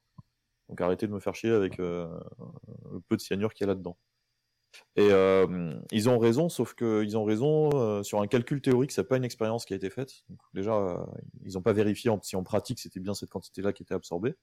Et c'est un calcul théorique qu'a fait Brian Ballantyne. Il a fait ce calcul en disant bon, si quelqu'un respire, il a tel volume d'air dans les poumons. Donc, s'il y a du gaz dans l'air à telle concentration, ça veut dire qu'il y a tant de volume dans les poumons. Tout est absorbé, il y a tant qui rentre dans l'organisme. Je sais pas si tu me suis. Mmh Donc, du coup, il a calculé un, un espèce de quantité maximale qui peut rentrer dans l'organisme. Sauf que les conditions qu'il a choisies, c'est une très faible concentration dans l'air. Mhm. Et en plus, on, était à 10 mètres de la grenade. D'accord. On n'était pas juste à côté. Et on était exposé pendant une minute. Hmm. Ce qui correspond pas du tout à une réalité de manif, quoi. Donc, effectivement, ces deux bouffées de cigarettes, si je suis exposé pendant une minute à un truc qui a explosé à 10 mètres de moi, et que c'est pas trop concentré, par contre, euh, aujourd'hui, il y a des flics qui balancent tous en même temps les grenades. Donc du coup, on a, euh, on a parfois, euh, ils essaient de saturer l'air. Donc on a, on a parfois 6-7 grenades qui ont explosé et elles explosent à nos pieds. Donc ça arrive qu'on soit à 2 mètres ou à 1 mètre des grenades. Et on est nassé. Donc, du coup, on reste dans le gaz lacrymogène pendant 10 minutes, 20 minutes. Des fois, il y en a qui restent une heure, un après-midi entier, ça m'est déjà arrivé. Donc, si en une minute j'ai fait deux bouffées de cigarettes, et attention, parce que c'est des cigarettes des années 60. Quand je prends des cigarettes d'aujourd'hui, elles sont beaucoup moins concentrées en cyanure. Euh, juste en calculant en équivalent cigarette, comme ça, grosso modo, tu peux arriver à fumer 50 cigarettes en une heure, quoi. Donc, euh, c'est pas la même chose que de prendre deux bouffées de cigarettes, d'un point de vue théorique. Maintenant, la question, c'est évidemment, tout n'est pas absorbé. Est-ce qu'il y a ces doses-là qui sont vraiment absorbées? Est-ce que c'est dangereux à ce point-là? Euh, La question, pour moi, elle est encore un petit peu ouverte mais j'y ai répondu en partie parce que euh, bah en fait le cyanure il est transformé en un dérivé dans l'organisme en thiocyanate que tu retrouves dans les urines Et donc au départ, on a demandé aux Gilets jaunes de faire un truc tout con, c'est de rentrer chez eux. Et puis ils avaient une semaine à peu près pendant laquelle c'était filtré dans les urines. Ils avaient une semaine pour faire des analyses qui coûtent 26 euros, qui sont pas remboursées malheureusement, mais ça coûte 26 euros. Et tu n'as même pas besoin d'ordonnance. Tu vas en labo, tu payes 26 euros, tu as des résultats thiocyanate. Tu regardes si dans tes urines, tu des... as le truc. Et ça, on en a eu quelques, on a eu une cinquantaine qui avait un niveau très très élevé de thiocyanate. Au-dessus des normales. Il y a des normales fumeurs. On était largement au-dessus des normales fumeurs. D'accord. Donc, euh, c'était déjà un signe inquiétant. Euh, deuxième truc qu'on a fait ensuite, c'est quand, quand, on a parlé de ça en public, il y a des journalistes qui ont dit ouais. au début, c'était fake news complet. Hein, il n'y a pas de cyanure. Puis ça a évolué en article de presse, ouais, il y a du cyanure, mais c'est de bouffer de cigarettes. Et ensuite, il y a eu, euh, oui, bon, il y a du cyanure, mais en fait, euh, le cyanure, on ne sait pas si ça vient des grenades lacrymogènes. Euh, dans ces analyses, le truc, il est présent pendant une semaine dans l'organisme, donc ça peut être n'importe quoi qui s'est passé pendant la semaine. Or, quand on mange du manioc, par exemple, il y a un peu de cyanure. Quand on mange du chou, donc on sait très bien que les manifestants français sont accros au manioc. Donc, non, j'exagère un peu, mais l'article de presse disait que ça vient du manioc, du chou, etc., de l'alimentation. Donc, là, je me suis dit, bon, ok, mais si tu veux toujours me dire qu'il y a un problème, tu vas jamais faire un truc, enfin, les autorités vont jamais vérifier les niveaux de cyanure, etc., de manière sérieuse. quand est-ce que vous faites un truc, quoi. Et, et ce qui est intéressant, c'est que dans l'article de presse qui disait que ça venait du manioc, ils ont dit un truc, il y a une toxicologue qui a dit il faudrait, je cite, hein, il faudrait vérifier non pas le dérivé du cyanure qui reste une semaine, mais le cyanure directement qui lui n'est présent que euh, pendant une heure maximum. Quoi. Il faut le, mais, du coup comme c'est présent directement après euh, après absorption, c'est le cyanure. Bah, il faudrait faire euh, une mesure directement après exposition au gaz. Donc, idéalement au moment où on est exposé, quoi. Hmm. Donc du coup, moi je lis ce truc, je fais OK. Je regarde sur dans les publications scientifiques ce qui existe, etc. Et puis je découvre qu'il y a un gars qui a publié euh, en fin 2018, euh, tout récemment, euh, qui a reçu un prix pour sa publication scientifique, un kit de détection de cyanure directement dans le sang. Et ce kit, il a, il a été publié dans un journal. Alors c'est pas le Lancet qui est reconnu, que tout le monde sait maintenant que c'est un bon journal. En fait, là, c'est un journal reconnu dans la chimie, qui s'appelle la Royal Society of Chemistry. D'accord le, journal de la Royal Society of Chemistry, c'est un journal anglais qui est un des plus gros journaux scientifiques dans le domaine de la chimie, euh, qui a de l'analyse chimique, etc., qui a, qui a publié ce truc-là et qui a décerné un prix à cette publication. Et euh, les gars ont monté une start-up sur ça et vendent leur kit de détection de cyanure à 15 balles. Donc, bon, je, je, moi j'appelle l'entreprise, je leur dis voilà, euh, j'ai ce problème de santé publique en France. Euh, est-ce qu'on peut utiliser votre kit? Comment ça marche? Je commence à discuter avec le gars au téléphone. Et, euh, et je lui dis, bon, ça coûte combien? Quoi Je savais pas le prix au départ. Je lui dis, ça coûte combien? Il me dit, c'est 15 euros en vente libre. Euh, ouais, bah 15 balles, c'est bon, je peux le faire. Par contre, je sais pas faire une prise de sang. Je sais pas. Euh, moi, je suis pas médecin, donc je peux pas euh, faire un acte médical ou prendre faire une prise de sang. Je sais pas faire. Donc, il y avait des street medics médecins. Mhm. Donc, entre temps, j'avais été en contact avec eux et je leur dis bon, est-ce que vous, vous êtes capable de me sortir juste le sang qu'il faut pour faire cette analyse? Ils m'ont dit ben ouais, on va faire des ordonnances, on va faire des consentements signés par les patients et puis on va prendre le sang et puis on va analyser quoi. Et j'ai dit ok. Et puis on a monté une petite team, comme ça on est allé en manif à Paris, et puis on a on est allé dans les gaz, et puis on a dit aux gens, euh, si vous êtes exposé, on peut vérifier si vous avez du cyanure. Ça, peut, ça permet d'expliquer les symptômes que vous avez, si vous avez des symptômes, par exemple vertige, etc. Et euh, bah, venez nous voir. Et donc on a fait ça, et euh, on a eu des résultats qui montraient qu'il y avait des fortes doses de cyanure dans le sang. Mmh donc euh, des doses qui étaient dangereuses, qui n'étaient pas mortelles évidemment, mais parce qu'il n'y a pas tout le monde qui meurt, mais qui étaient assez élevées pour être dangereuses à long terme, euh, qui ne vont pas nous tuer, mais qui vont nous faire, euh, qui sont des facteurs de risque en quelque sorte. Les mêmes doses, il y a des études qui ont été faites parce qu'en fait du cyanure, on en donnait un traitement à une époque contre l'anémie falciforme. Quand mmh. tu as une anémie falciforme, tu as des protéines qui sont mal repliées, et le cyanure en fait il se fixe sur toutes les protéines du corps et va les déplier un petit peu. Et donc en traitement, on mettait des petites doses de cyanure à quelqu'un qui avait une anémie falciforme, ce qui est génial comme traitement. Euh, et donc bah, les personnes qui avaient ça, elles avaient des Parkinson, des maladies euh, neurodégénératives, etc., qui se développaient. Donc en fait, dans la pharmacovigilance qui a été faite suite à ça, ils se sont rendus compte qu'il y avait une incidence de Parkinson qui augmentait. Et donc ils ont arrêté de le faire. Mais euh, bon, c'était dans les années 60, c'était une époque où on était beaucoup moins pointu sur les essais cliniques qu'aujourd'hui. Et donc, bon, on savait de base que des petites doses répétées de cyanure pouvaient entraîner des maladies neurodégénératives et étaient un facteur de risque pour ça. C'est un peu comme on dit, le tabac provoque le cancer des poumons, quoi. Mm. Je peux pas dire à quel point l'exposition au gaz lacrymo en manif augmente ce risque, parce qu'il n'y a aucune étude épidémiologique qui est faite. Donc je peux pas affirmer que le risque est augmenté, je peux même pas le dire. Euh, a priori, avec la dose qu'il y a, c'est tout à fait possible, c'est même probable, mais euh, je sais pas à quel point. Et donc, euh, nous, en tout cas, on a mesuré ces hauts niveaux de cyanure, euh, qui avaient donc ces risques-là. Et euh, quelques jours après nos, nos, mesures, sort un article dans la presse. Et euh, là, on pense que. Moi, je suis tout content en lisant les premières lignes. Je suis là, je suis putain, c'est ouf. Je pensais pas que, que, ça allait déclencher un truc comme ça. Le parquet de Paris en, en, ouvre une enquête pour violence volontaire et mise en danger de la vie d'autrui. Ah oui. Donc moi, je croyais que on avait réussi un super truc. Et en fait, non. La violence volontaire et la mise en danger de la vie d'autrui, c'était le fait d'insérer une seringue dans un bras. c'est une violence volontaire. Ah oui. Donc un médecin qui fait une prise de sang, euh, bah, il fallait que le parquet il ouvre une enquête pour savoir si c'était pas une violence volontaire euh, avec euh, mise en danger de la vie d'autrui. Donc l'affaire est encore en cours. Je ne vais pas m'étendre dessus. Mm -hmm. Mais euh, effectivement, il, s'est produit qu'on a été euh, attaqué, on va dire, pour ça. Euh, et ça, m'a pas mal intimidé. Enfin, j'ai, on n'a plus fait de prise de sang en manif. on a été beaucoup plus actif au niveau théorique. C'est-à-dire que moi, j'ai regardé les publications scientifiques qui sortaient. Et j'ai réussi à faire des petites astuces, parce qu'en fait, il n'y a pas de publication qui te dit clairement tu prends du gaz lacrymogène, tu as du cyanure. Ça, ça n'existe pas vraiment. Par contre, j'ai réussi à trouver une publication de l'armée américaine qui n'était pas vraiment sur les traits disponibles publiquement, mais que j'ai réussi à récupérer, et que j'ai rendu public sur Reporter. Et euh, donc là, il y a un major américain qui dit, euh, voilà, euh, quantification du cyanure après dispersion thermique du gaz lacrymogène.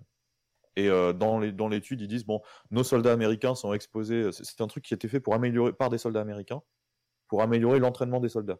Et ils disent euh, ouais, en fait, nos soldats, euh, quand on leur fait faire ce test de ce, cet entraînement au gaz lacrymogène dans, dans, une chambre, bah en fait, ils sont exposés à des niveaux de cyanure.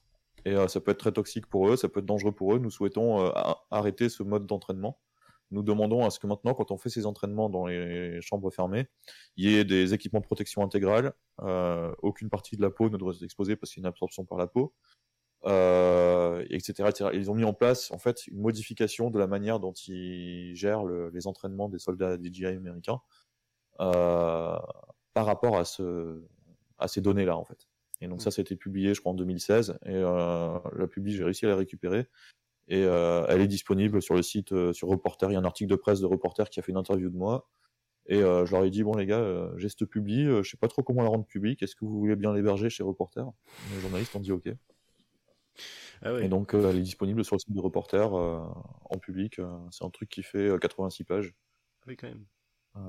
voilà, où il y a du, du major Erin Johnson Kanapati, quantification of je, je dis à la française comme ça on comprend, of hydrogène cyanide, euh, cyanure d'hydrogène, généré à, basse température par dispersion de CS, orthochlorobenzylidène malononitrile, qui est le nom de, ce gaz lacrymogène. Donc euh, ce truc-là a été rendu public et euh, j'ai continué à bosser. En fait, parmi les scientifiques qui disaient que ce que je faisais était bidon, il y avait un gars qui s'appelait André Picot, qui était le président de l'association de toxicologie chimie de Paris, et euh, bah, ce que j'ai fait, c'est qu'à chaque fois que les scientifiques disaient que ce que je faisais était pas bon, je, je leur écrivais un mail ou je leur téléphonais ou j'essayais d'interagir avec eux. Je leur disais, ok, euh, qu'est-ce qu'il y a de faux chez moi? Dites-moi où je me suis trompé. Euh, euh moi, je, je, je, je, comprends pas votre réponse. Regardez ce que j'ai fait. Et lui, en fait, il a regardé ce que j'ai fait. Il a dit, ah non, mais en fait, t'as raison. Et il a choisi de publier en étant co-auteur, c'est-à-dire qu'il s'est mis co-auteur. Mm -hmm. Il est le dernier auteur de mon dossier et euh, je suis le premier auteur. Et euh, il y a un dossier de 130 pages, enfin 126 pages, où je explique tout, tout ce mécanisme de métabolisation en cyanure, etc., euh, tout ce qui se passe, qui est publié officiellement par l'association de toxicologie chimie de Paris. D'accord. Par une personne qui est maintenant à la retraite, mais qui a été directeur de recherche au CNRS dans le domaine de la toxicologie et qui fixe encore aujourd'hui les, les enfin, qui, qui, qui, intervient dans la fixation des niveaux, euh, euh, les quantités, de, les concentrations autorisées dans l'alimentation pour certains produits en Europe. Donc c'est quand, quand ils font... Il euh, y a des, des, comités qui évaluent combien tu peux mettre d'un produit chimique dans l'alimentation. Bah, lui, il fixe les normes en fait de, de toxicologie de sécurité. C'est lui qui était auditionné au Sénat, par exemple, aussi, quand il y a eu l'affaire Lubrizol. Donc c'est lui qui est venu en tant qu'expert expliquer, critiquer. D'ailleurs, j'ai beaucoup aimé ce qu'il a dit parce qu'il a, il a dit très subtilement, il est très poli quand il parle. Il a dit, il a dit que Agnès Buzyn devrait quand même revoir ses, ses, cours de première année de chimie par rapport à Lubrizol. Ah oui Parce qu'il pense que il pense qu'il y a là quelques petites euh, quelques petits problèmes euh, de connaissances en chimie. Ah bon, c'est très très drôle. Il n'y a pas de truc grave parce que moi j'étais à... c'est dans l'audition de l'audition de André Picot. J'étais à Rouen à ce moment-là euh, pendant l'incendie du Brisol donc c'est pas grave. Alors je, vais te rassurer, c'est pas c'est pas trop grave pour la population générale, je pense. Enfin, c'est toujours grave. c'est pour hein, les gens sur le terrain. Mais, mais c'est surtout les, les, ce qui est grave, c'est que les pompiers qui sont intervenus en premier, Mmh euh, sont intervenus quasiment sans protection. D'accord. Ah, Il y avait des vieux masques en tissu, euh, enfin les masques qu'on a maintenant, quoi. Et euh, c'est surtout pour ces pompiers-là qu'il a, qui s'est énervé, hein, parce que bah, ceux qui étaient vraiment à proximité directe ont été exposés à des trucs dégueulasses, quoi. Donc, ouais, si vous voulez plus de détails, j'invite à regarder bah, l'audition de André, André Picot, il s'appelle, PICOT, au Sénat, une grosse audition, il explique tout ça, et puis il est passé à la radio aussi. Mais alors toi, tu recommanderais de, enfin, de dégager la gaz le gaz lacrymogène de, l'équipement des... forces de l'ordre Alors moi, je suis pas compétent hmm. pour décider de ce qu'il faut faire en, termes de maintien de l'ordre. Par contre, euh, je m'y intéresse de plus en plus maintenant parce que j'ai l'impression que personne s'y intéresse. Et euh, mon idée était la suivante. C'était juste de dire, pour l'instant, policiers, population, personne ne, tient compte des effets sur la santé tout le monde admet que c'est un truc qui pique les yeux et c'est tout. Hmm. Je vous dis que non. C'est quelque chose qui peut avoir des effets long terme sur la santé, c'est des choses qui peuvent euh, être dangereux pour des enfants, c'est quelque chose qui, a, qui est plus grave d'un point de vue risque sur la santé. À vous de me dire maintenant si, en termes de maintien de l'ordre, c'est suffisamment intéressant et utile pour compenser ce risque sur la santé publique. Est-ce que c'est nécessaire pour vous en maintien de l'ordre d'utiliser ça, ou est-ce que vous pouvez faire sans? Ou est-ce que vous pouvez faire en en mettant moins fort? Moi, je pose cette question en quelque sorte. Et je demande à ce qu'on tienne compte de la santé publique dans ces décisions-là. Et euh, donc là, je renvoie vers les travaux d'un gars qui s'appelle euh, Tom David, qui bosse beaucoup avec moi euh, maintenant, qui est très intéressant, qui a réussi à obtenir d'être encadré pour, son master et, la suite de ses études par un spécialiste qui s'appelle Sébastien Rocher. Sébastien Rocher, c'est le formateur des commissaires de police, qui, qui, a écrit un bouquin qui est très intéressant, euh, de la police en démocratie. Mhm. Et euh, donc, j'ai lu le bouquin, j'ai contacté Sébastien Rocher, je lui ai parlé du problème que je voyais moi. Il a trouvé ça très intéressant. J'étais en contact avec ce Tom, je l'ai mis en contact avec Sébastien Rocher, et de ce fait, il a réussi à, développer son petit, euh, son petit travail. Et donc, Tom, il, a, il a, fait un, rapport qui est public, qu'on peut lire sur ResearchGate. Euh, euh, il, a, il, y a une partie qui est, qui est confidentielle, qui n'a pas été rendue publique, mais la partie publique a été rendue publique où il explique comment euh, il, a fait un stage chez les gendarmes, à la gendarmerie. il a regardé comment on met en œuvre une nouvelle arme dans le, dans le maintien de l'ordre. Quels sont les, prérequis Comment est-ce qu'on évalue les dangers sur la santé, l'efficacité, etc. Et il, explique dans ce rapport qu'effectivement, il n'y a pas du tout de démarche santé publique qui est faite. C'est en gros, on se réfère uniquement au fabricant. Si le fabricant il dit que c'est bon, on balance quoi. Et, euh, et parfois on balance même pas en respectant la manière dont il faudrait l'utiliser son fabricant. Donc il propose lui un nouveau modèle d'évaluation des armes dans le maintien de l'ordre. C'est-à-dire qu'il dit, euh, il a discuté avec tous les, avec des personnes du maintien de l'ordre. Il essaye de vraiment euh, comprendre la, situation aussi, de pas dire des choses farfelues. Et il aimerait qu'on tienne compte euh, finalement de la santé publique dans le choix des armes mises à disposition et de la formation qui est faite aux forces de l'ordre. Et moi personnellement, je me suis fait un petit avis quand même euh, sur le, maintien de l'ordre. J'ai lu beaucoup de bouquins pour me faire cet avis, je ne pars pas de rien. Mmh euh, et euh, de ce que je vois, à chaque fois que les gaz lacrymogènes sont évoqués, c'est un élément qui augmente le niveau de violence. Ça ne rétablit pas l'ordre. au contraire. Et quand une situation est ordonnée au départ et que la police emploie des gaz lacrymogènes, elle devient désordonnée. D'accord. elle empêche la distinction des éléments violents et des éléments non violents d'une foule. Et euh, justement, c'est typiquement le problème qu'a la police. Alors, il y a un rapport du défenseur des droits qui est sorti l'an dernier, qui est vachement intéressant à lire à ce sujet. Euh, alors, je, vais m'y intéresser. Je suis pas encore, j'ai pas encore lu beaucoup de bouquins sur la psychologie des foules, Mais en gros, la police euh, et dans les, dans les formations qu'on fait s'appuie sur les travaux de Gustave Lebon, qui sont des travaux euh, qui sont faits à une autre époque, avec, avec euh, qui, qui, qui s'intéresse à la psychologie des foules et qui dit que la foule c'est en gros un truc uniforme, tu peux pas distinguer personne dedans, mmh. c'est un truc totalement bête et irréfléchi et, et tu tapes dedans quoi. Et donc Gustave Lebon, il a écrit ces trucs est totalement dépassé aujourd'hui parce que c'est ça date du début XXe siècle quoi. Et, euh, et donc euh, c'est des théories qui sont euh, plus du tout d'actualité aujourd'hui. Aujourd'hui, on a d'autres euh, spécialistes en psychologie des foules qui proposent d'autres choses. Et euh, donc, même le défenseur des droits a été choqué qu'on enseigne encore la, la, manière de gérer une foule de cette façon-là au sein de la police. L'autre chose, j'ai essayé de lire un bouquin, par exemple, de maintien de l'ordre de un gars qui s'appelle Caro, CA2ROT, euh, qui, euh, intéressé au maintien de l'ordre en général, comment ça fonctionne, euh, comment faire stratégiquement pour maintenir l'ordre. Et c'est hallucinant, le gars, il cite Rommel pour dire comment gérer une, une rave party, tu vois.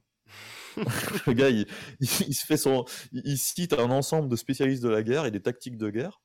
Et puis en fait, à chaque fois qu'il y a une opération qui est développée par, la gendarmerie ou la police, c'est euh, genre on est en guerre quoi.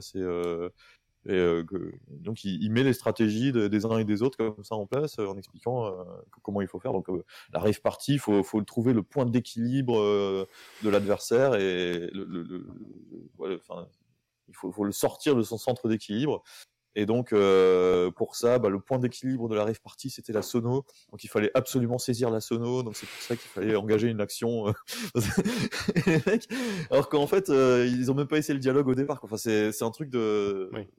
C'est, complètement fou. Et, et en fait, dans, dans, ce bouquin, c'est, euh, alors je sais pas, peut-être que, peut-être que là, je parle en l'absence de Caro. Peut-être qu'il pourrait expliquer un peu mieux les choses, parce que j'ai mal compris son livre.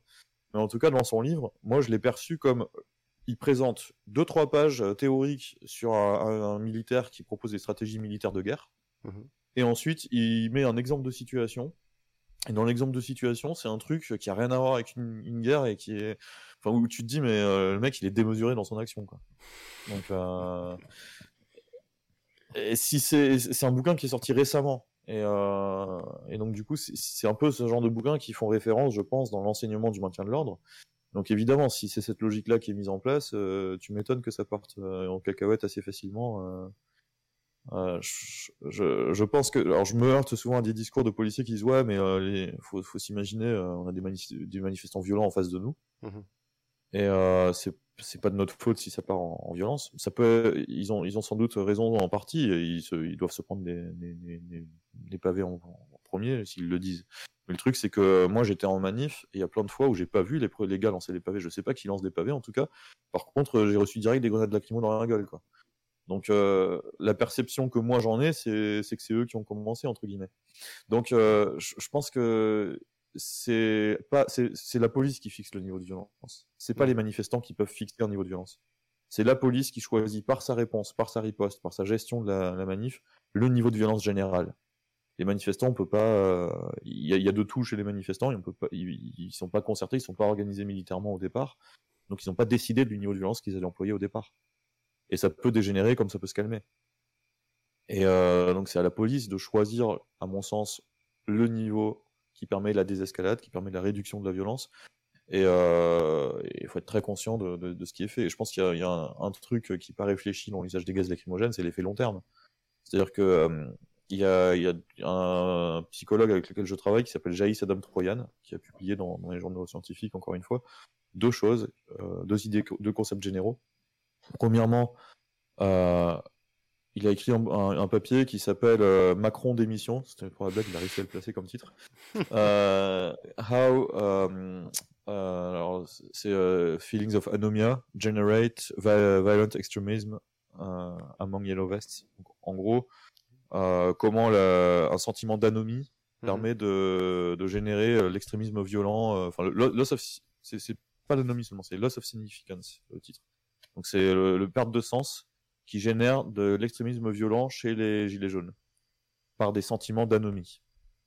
Et donc en fait, l'idée le, générale, c'est en gros, tu te fais humilier, tu te fais, euh, tu te fais marcher dessus, tu, on, te, on te respecte pas, ça te rend ça te dévalorise, tu te sens un peu moins que rien, en quelque sorte. Donc tu essaies de te recréer une identité, tu essaies de compenser euh, l'identité que tu as perdue, la valeur que tu as perdue. Et pour être valeureux, pour avoir de la valeur, tu vas bah, être disposé à être un héros, te sacrifier pour la cause, t'engager dans des actions beaucoup plus violentes. Hmm. Donc euh, l'action policière a directement des conséquences sur le niveau de violence générale, sur le long terme aussi, des manifestants. C'est-à-dire que c'est pas s'il y a des manifs répétés, le fait que de se faire humilier à une manif va faire que la manif suivante était disposé à faire pire, à être, euh, à être violent quoi. Donc euh, ça paraît trivial, mais lui il l'a carrément démontré avec des tests euh, euh, où il a, fait des essais contrôlés, etc. Hein. Il, a, fait des questionnaires entre des personnes à qui on a rappelé un sentiment humiliant et d'autres personnes auxquelles on n'a pas rappelé un sentiment humiliant. On leur a demandé euh, par des questions est-ce que vous êtes prêt à mourir pour la cause? Est-ce que vous êtes prêt à faire ci, à faire ça? Et en fait, toutes les personnes qui, enfin, le groupe auquel on a rappelé un sentiment humiliant était beaucoup plus disposé à l'engagement violent. Donc là, c'est un essai contrôlé, euh, scientifique, carré, qui peut le démontrer. Euh, l'autre aspect des choses qu'il a montré, c'est aussi euh, un problème de santé publique sur les, violences policières. C'est l'exposition à des violences policières, quelles qu'elles soient, ça peut être aussi des détentions arbitraires, etc. Hein, fait qu'il y a une augmentation du nombre de dépressions et même de stress post-traumatique chez les manifestants. Donc il y a des scores de, stress post-traumatique et de dépression qui existe. Et euh, chez les manifestants, il est augmenté euh, lorsqu'ils ont subi des violences policières. Et euh, ça, c'est un problème de santé publique également, parce que augmenter le niveau de dépression, le, ça peut provoquer des suicides sur le long terme. Hmm. Donc c'est quelque chose qui est euh, qui est pas négligeable en termes de santé publique et qui est trop négligé euh, dans le cadre du maintien de l'ordre. Il n'y a, pas d'évaluation de la santé dans le cadre du maintien de l'ordre. Donc ça, je, je, renvoie à un gars qui s'appelle donc Jaïs Adam Troyan. A-D-A-M T-R-O-I-A-N. Ok. Voyons, c'est. Oh, c'était très intéressant pour le coup. Mais alors, pour toi, le problème principal, c'est plutôt euh, la formation euh, des forces de l'ordre, les armes qu'ils utilisent, les ordres qu'on leur donne? Qui, qui, est en fait le responsable Le capitalisme, peut-être? Ouais, je, c'est difficile. Moi, je ne suis pas quelqu'un qui a analysé ça de manière détaillée, qui pourra donner une réponse claire, nette et précise sur ça. Mmh euh, je ne peux pas te dire ce qui fait cette situation. Il y a plusieurs aspects qui existent. Il y a premièrement, euh, dans les lectures que j'ai faites, il y, a, il y, a, eu un super bon travail euh, d'un gars qui s'appelle Bottle, qui, a, qui a étudié l'armement de la police.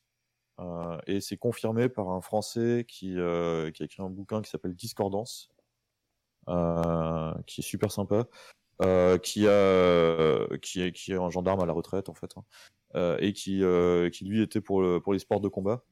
donc, qui veut qu'il y ait davantage de formation au sport de combat, etc. dans la, police.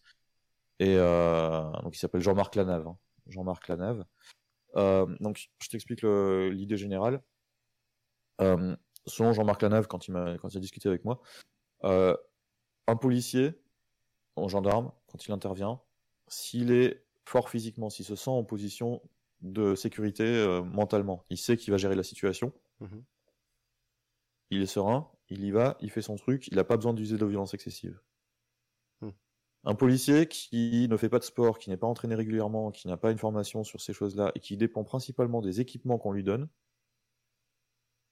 bah du coup, lui, si son équipement dysfonctionne, parce qu'il peut dysfonctionner, si l'équipement ne suffit pas, etc., il est en stress, il est en panique, et là, il va, il va l'utiliser encore de plus en plus.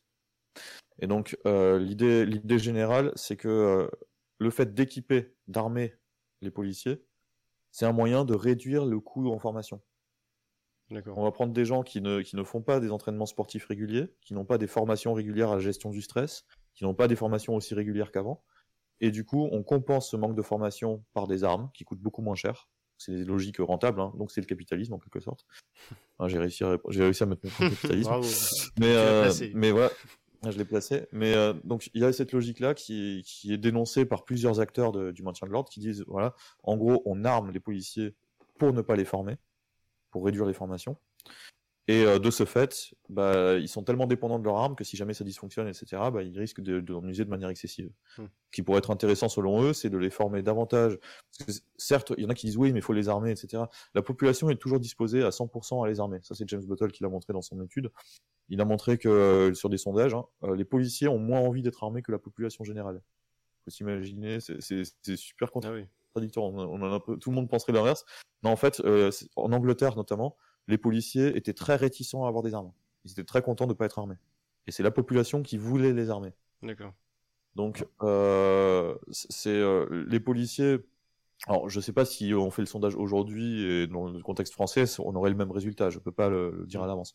En tout cas, en Angleterre, à l'époque, dans les années euh, 2000, euh, 2000 à 2010, ils ne voulaient pas être armés. Et l'idée est que, en fait, un policier qui est bien formé, qui est serein, etc., il, il sait gérer la situation. Un policier qui n'a pas une bonne formation et qui dépend entièrement de son arme, c'est beaucoup plus risqué. Deuxième chose, il y a des paranoïas qui sont déclenchées. Moi, j'en ai vu directement de mes yeux, en fait, euh, dans mes gardes à vue, parce que j'ai été mis en garde à vue trois fois de manière complètement bidon. Et euh, il y a une euh, histoire qui a énormément circulé chez les policiers, qui était qu'il y avait de l'acide qui avait été balancé sur les flics, qui a été mise dans les restes de grenades. En fait, il y a les grenades lacrymogènes utilisées. Il y a des gens qui ont pris euh, les grenades lacrymogènes euh, balancées par terre, qui ont mis de l'acide dedans et qui ont balancé sur les flics. Apparemment, ça a dû se produire quelque part, je sais pas où. mais Ça a dû se produire une fois.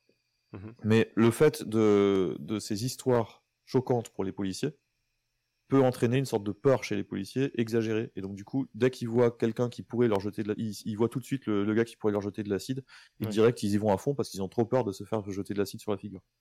Et euh, pour illustrer ça, il y a Wellington euh, qui, a, qui a écrit un bouquin sur ce sujet, c'est super intéressant.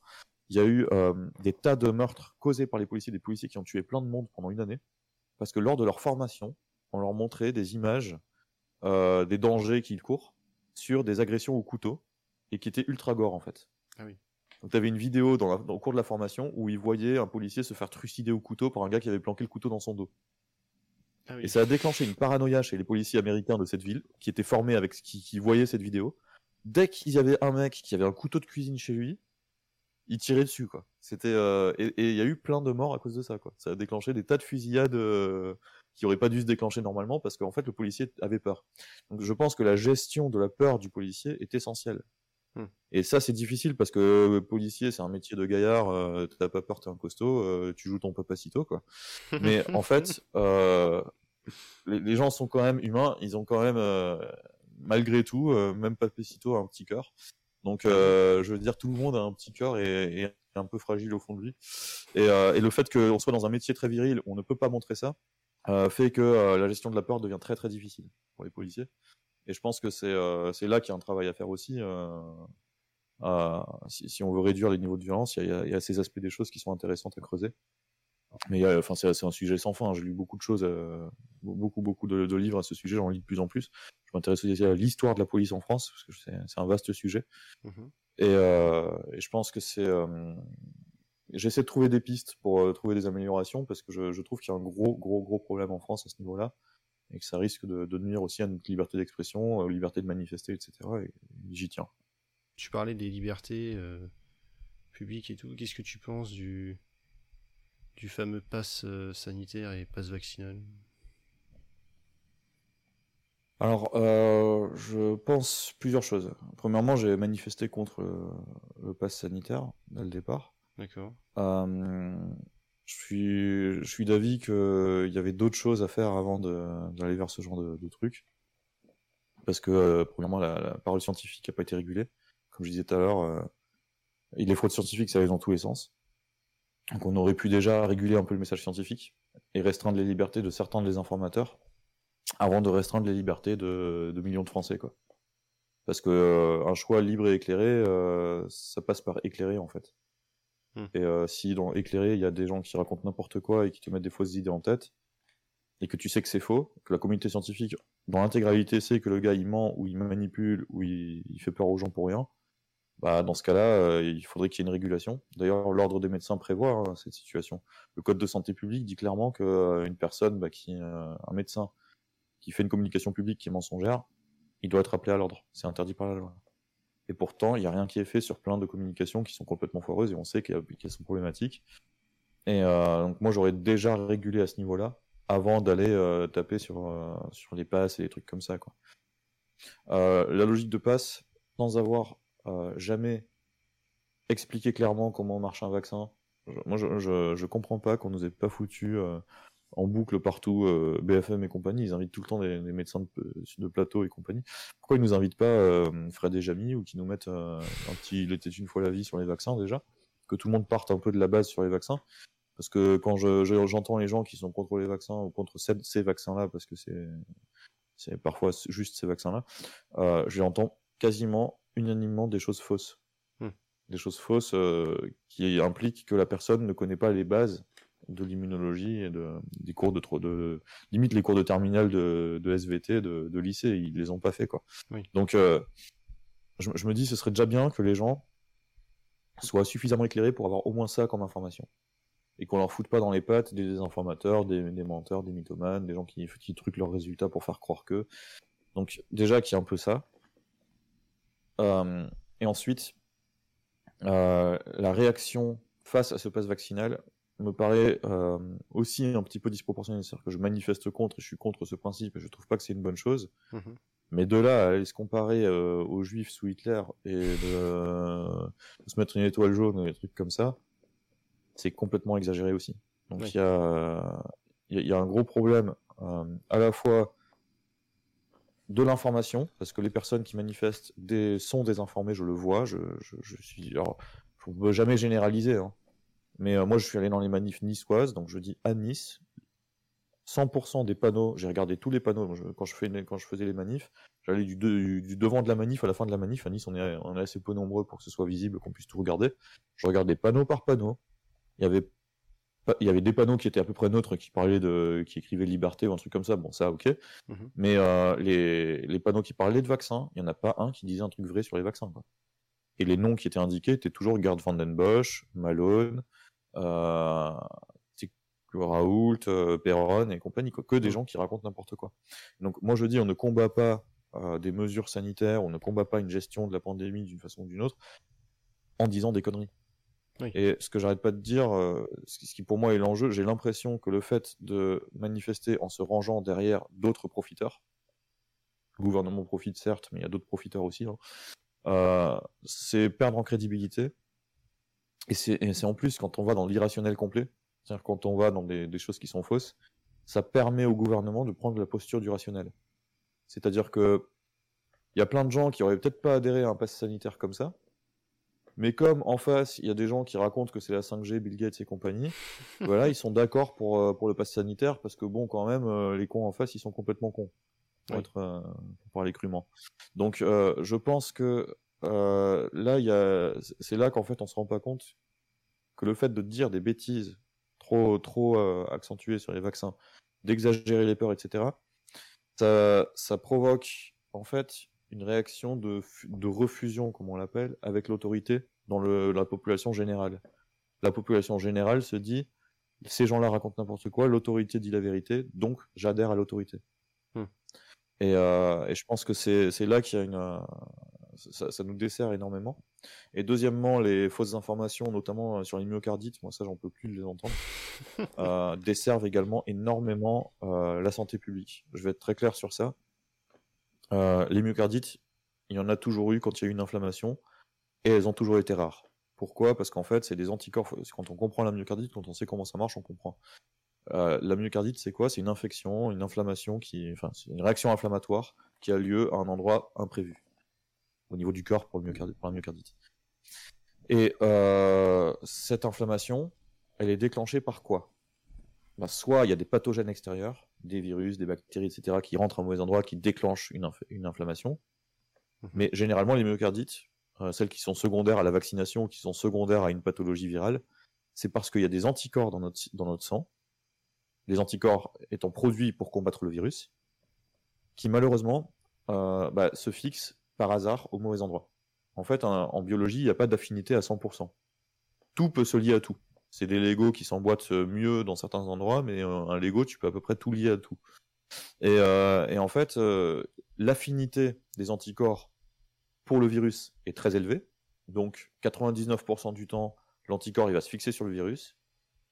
Mais il existe une affinité très faible de l'anticorps, et notamment de sa partie constante de l'anticorps, avec d'autres régions, le bord des vaisseaux, le muscle cardiaque, etc., etc. Et donc si on produit beaucoup d'anticorps parce qu'on a une forte infection. On produit une grande quantité de ces anticorps. 99% vont sur les virus, mais il y en a 1% qui vont se ficher ailleurs. Et si on a trop qui se sont mis près du cœur, bah du coup, on a du muscle cardiaque. C'est aussi simple que ça. Hmm. Ça, ça peut se produire avec un rhume, ça peut se produire avec une grippe, ça peut se produire avec le vaccin contre le rhume, ça, enfin contre la grippe, pardon. Ça peut, ça peut se produire avec n'importe quel truc. Euh, et c'est c'est pas quelque chose qui est spécifique et nouveau par rapport à ces vaccins. Le fait que des gens exagèrent ce risque de myocardite et disent euh, tout le monde va faire des myocardites, etc., fait que euh, une personne qui vient de se faire vacciner et qui se dit le lendemain, par hasard. Moi, ça m'est déjà arrivé d'avoir mal à la poitrine euh, comme ça, un picotement ou je sais pas quoi. Ça m'a piqué un peu pendant une heure, et puis au bout d'une heure, c'était parti. J'ai jamais su ce que c'était. Hmm. Bah, là, quelqu'un qui va avoir un petit picotement à la poitrine, il va avoir peur de la myocardite, il va y faire beaucoup plus attention, il va demander à consulter, il va demander à faire une radio, il va demander à vérifier, et donc du coup, il va demander beaucoup d'actes de soins qu'il n'aurait jamais demandé si on lui avait pas fait peur avec cette, cette histoire, parce que les myocardites, ça fait beaucoup. en fait. Et donc, euh, j'ai des témoignages hein, de, de médecins vasculaires qui, euh, avant la pandémie, avaient des myocardites plutôt rarement, peut-être une par mois, je ne sais pas la fréquence exacte, mais très rare. Depuis le coronavirus, comme le coronavirus et depuis les vaccins, au début de la vaccination, ça allait. Mais 3-4 mois après la vaccination, depuis qu'il y a des gens qui, dans les réseaux sociaux, arrêtent pas de dire que tout le monde fera des myocardites, bah, ils ont plein de monde qui a peur de faire des myocardites et on leur demande des tas de diagnostics de myocardite. On leur en demande tellement qu'ils n'ont pas le temps de suivre. Quand on te demande euh, 30 diagnostics en une journée, un médecin vasculaire, il peut pas les faire. Il est obligé de reporter au lendemain. Et donc, du coup, avant, il avait les- que les cas graves qui étaient signalés et il faisait son diagnostic, il faisait le tri parmi ces cas où les gens avaient vraiment très mal à la poitrine ou sentaient vraiment un truc. Bah, ceux qui avaient une myocardite et ceux qui en avaient Maintenant, ils se retrouvent à avoir, euh, au lieu d'avoir 50% de myocardite, bah, ils ont plus que 1% de myocardite et 99% des gens qui veulent un diagnostic. Hmm. Et euh, ça, ça réduit les chances des personnes qui ont vraiment une myocardite. Parce qu'en fait, ça embolise complètement le, le diagnostic. Ça bloque la possibilité de, de faire un diagnostic rapide parce qu'il y a trop de demandes par journée. Que le médecin il peut pas trier, il les fait une par une. quoi. Donc, euh, à mon- et ceux qui exagèrent, parce que on peut avoir euh, peur de la myocardite de manière réaliste, ça peut exister.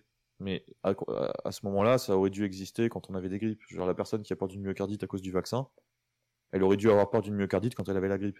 Oui. Et je connais pas grand monde qui avait peur d'une myocardite quand il avait la grippe. Donc, euh, à mon sens, euh, ces personnes qui ont peur, euh, elles, elles ont une peur qui est induite par la médiatisation, par les réseaux sociaux, par les vidéos, etc. Et, et ça, je trouve ça grave parce que ça, ça fout en l'air le système de santé de manière inutile, quoi. Ouais. De manière totalement inutile. Euh, on- signaler les myocardites, c'est signalé hein, dans les effets secondaires potentiels du vaccin, c'est écrit dessus. Et euh, on dit aux gens, faites gaffe, voilà, si vous avez un picotement à la poitrine. Si le médecin il te le dit comme ça, tranquillou, à la fin de la consulte, tu vas pas, euh, pas psychoter sur le moindre truc. Si Mm. par contre, tu as tous les jours euh, 10 heures de vidéos avec des tas de gens qui témoignent en disant j'ai fait une myocardite, euh, machin, euh, enfin, euh, tu sais même pas si c'est vrai ou pas, et puis tout, des, des médecins qui racontent n'importe quoi en lisant les, les trucs de la NSM, euh, bah, du coup, tu induis une peur générale dans la population. Quoi. Donc, euh, faut, faut, être, faut avoir un peu plus les pieds sur terre. Je trouve que j'en veux pas aux gens qui, qui écoutent euh, ce genre de message, c'est normal, ils sont, ils sont perdus à cause de ça. J'en veux aux gens qui désinforment. J'en veux aux gens qui, qui exagèrent ces effets euh, médiatiquement pour, se, pour vendre des bouquins. Quoi. Ouais. Bah, je suis d'accord avec toi, mais en même temps, bon, Derrière, derrière c'est du business. Hein. en même temps, il y a des mecs, tu vois, qui sont un peu, euh, enfin, qui sont pas très informés et qui finalement vont tomber là-dedans, mais comme ils ont une grosse communauté, tu vois, ils vont aussi devenir des désinformateurs finalement. euh. Enfin, tu vois, ju- jusqu'où tu mets la frontière euh, entre. Ouais, j'en j'en veux pas, j'en veux pas aux désinformateurs sincères. J'en veux pas au gars qui a écouté, euh, qui a écouté Denis Agré, qui lui a raconté un truc et qui du coup va répéter euh, ce que Denis Agré lui a dit euh, partout. Hmm. Par contre, j'en veux à Denis Agré qui lui se ramène en disant je suis médecin, croyez-moi, euh, j'ai lu le rapport à NSM, les myocardites c'est la catastrophe, tout le monde va en avoir. Et ça, euh, pour moi, c'est là qu'il y a une défaillance des autorités euh, de santé, de la régulation du message scientifique, Et euh, malheureusement, euh, bah, ces personnes qui désinforment sont portées comme des héros par, euh, par beaucoup. Et, alors que pour moi, c'est c'est un des problèmes. C'est pas le problème. Le problème, c'est le gouvernement qui fait, qui fait n'importe quoi à côté, qui communique pas correctement. ces gens-là n'auraient aucune prise si, si, les gens avaient confiance envers ce gouvernement. Mais on peut pas lui faire confiance à ce gouvernement. Comment tu veux faire confiance à ce gouvernement quoi? Donc, ces gens-là ont juste parce que le gouvernement est mauvais. Donc on peut accuser le gouvernement de base, mais après, moi je trouve que c'est pas une solution de se mettre derrière ces gens-là. Quoi. Hmm. Oui. Mais tu veux quoi qu'on les condamne par exemple ces gens ou que... Enfin, faudrait faire une peine pour les Moi, je suis pas très, je, sais pas comment faire. Moi, pour moi, euh... j'aime pas trop les sanctions et les trucs comme ça. Moi, j'aimerais bien qu'on les confronte, qu'on leur dise bon mec, euh, tu vas venir devant tous les médecins là du coin et tu vas nous expliquer ce que tu racontes et, euh, et pour le mettre devant un parterre de 50, 100 médecins là, du coin. Parce qu'en fait, ça se fait. Euh, ce qui se passe chez les médecins, parce que je, vois, j'ai des médecins qui me parlent, etc. Ils se font des groupes WhatsApp, euh, parfois par département, où il y a tous les médecins dedans. Quoi. Hmm. Et, euh, et, en fait, il n'y a pas tous tout, les médecins, il y en a deux ou trois qui y sont pas, et puis ils savent que c'est le médecin qui raconte n'importe quoi. Ils disent, ouais, lui, tout le monde sait qu'il raconte n'importe quoi, putain, il, il fait chier, etc. Qu'est-ce qu'on fait? Mais en fait, c'est un espèce d'ordre parallèle, parce que l'ordre des médecins, lui, il est complètement dysfonctionnel. L'ordre des médecins, il ne cherche qu'à maintenir une forme de confraternité, c'est-à-dire qu'il n'y ait pas de, de guéguerre entre les médecins. Quoi. Donc l'enjeu de, l'ordre des médecins, c'est surtout pas de vague. Et, euh, et à l'inverse, il y a des médecins qui en ont marre euh, entre eux. Et moi, je pense que si tu mettais euh, Denis Agré devant euh, 100 médecins, mhm. tirés au sort même, hein, il se prendrait la honte de sa vie, quoi. et euh, c'est aussi simple que ça. Il, suffirait qu'il soit confronté à des, des, gens compétents et c'est fini. Euh, Pareil pour Perron, tu le mets en face de scientifiques compétents, euh, il est ridiculisé. Alors moi j'ai eu un débat avec lui. Euh, je suis pas un grand scientifique, mais le gars il sait pas ce que c'est qu'une PCR et ça fait un an qu'il nous parle de PCR. Dire, il sait même pas faire une PCR, il sait pas comment ça fonctionne, il sait pas analyser un résultat de PCR et il va te dire que les PCR sont truqués.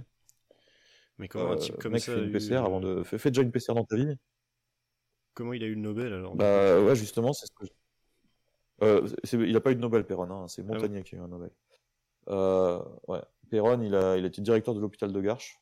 Euh, c'est là que je trouve qu'il y a un problème. Effectivement, il y a des gens qui sont placés, je sais pas comment, euh, je sais pas comment ça se passe. Peut-être qu'il était compétent quand il était jeune et qu'il a vrillé. J'ai aucune idée de ce qui s'est passé. Hmm. Pour Montagnier, euh, par exemple, c'est un gars qui, euh, qui, qui, racontait déjà n'importe quoi sur la mémoire de l'eau. Enfin, tout le monde n'arrête pas de sortir ça. il, est, il, est, dans tous les coups foireux, Montagnier, en fait, depuis depuis longtemps. Et quand il a dit que ça sortait d'un, c'était une arme chimique, une arme, ouais, une arme biologique qui sortait d'un laboratoire. Moi, moi j'arrête pas de dire un gars qui tombe juste en ayant une explication foireuse, il est pas intelligent, hein. il, a, pas trouvé un truc, hein. il a juste dit le, il a trouvé le bon résultat par hasard. Hein. Hmm. Euh, pour moi, rien ne prouve que c'est sorti, que c'est une arme biologique sortie du laboratoire. On, a tout, tout indique que c'est pas une arme biologique d'un point de vue génétique. Quand tu regardes la séquence génétique, tout pointe vers une zoonose. Par contre, donc ça c'est, j'ai pas envie de rentrer dans le détail technique. Je, je, renvoie à des, j'ai eu, j'ai mis sur mon blog des explications, etc. Mhm. Il y a un travail qui a été fait par le Lee Lab, L E E Lab, qui est très détaillé à ce sujet. Tout ce qui est contextuel, par contre, renvoie à un coup, un coup tordu. Contextuel, c'est-à-dire euh, le comportement des scientifiques, euh, du, des laboratoires qui se trouvent sur place, le comportement des autorités chinoises, le comportement de ci, de ça. Donc, au niveau du comportement, tout est, tout est louche. Par contre, de de la science, euh, clairement, tout indique une zoonose. Donc moi, j'ai du mal à, je, tranche pas. Par contre, euh, je suis, euh, je reste tant que je peux, je veux pas juger au contexte. En fait, je veux juger à la science. Hmm. Donc moi, je me dis, en regardant les données scientifiques, je reste sur l'idée que c'est, c'est pas une arme biologique. Maintenant, que dit Montagnier pour dire que c'est une arme biologique? Il faut l'écouter. Faut ceux qui, ceux qui ont un doute, remettez la séquence qu'il a, qu'il a eu sur CNews. Il dit j'ai un ami qui s'appelle Jean-Claude Pérez, qui a réussi à démontrer que c'était une arme biologique. Bah, je crois que, euh, je sais pas en France combien ont téléchargé le dossier de Jean-Claude Pérez, mais moi je l'ai téléchargé. Tu vois. Et quand tu prends ce dossier, que tu le lis, que tu regardes le, contenu, le mec, il a fumé la moquette.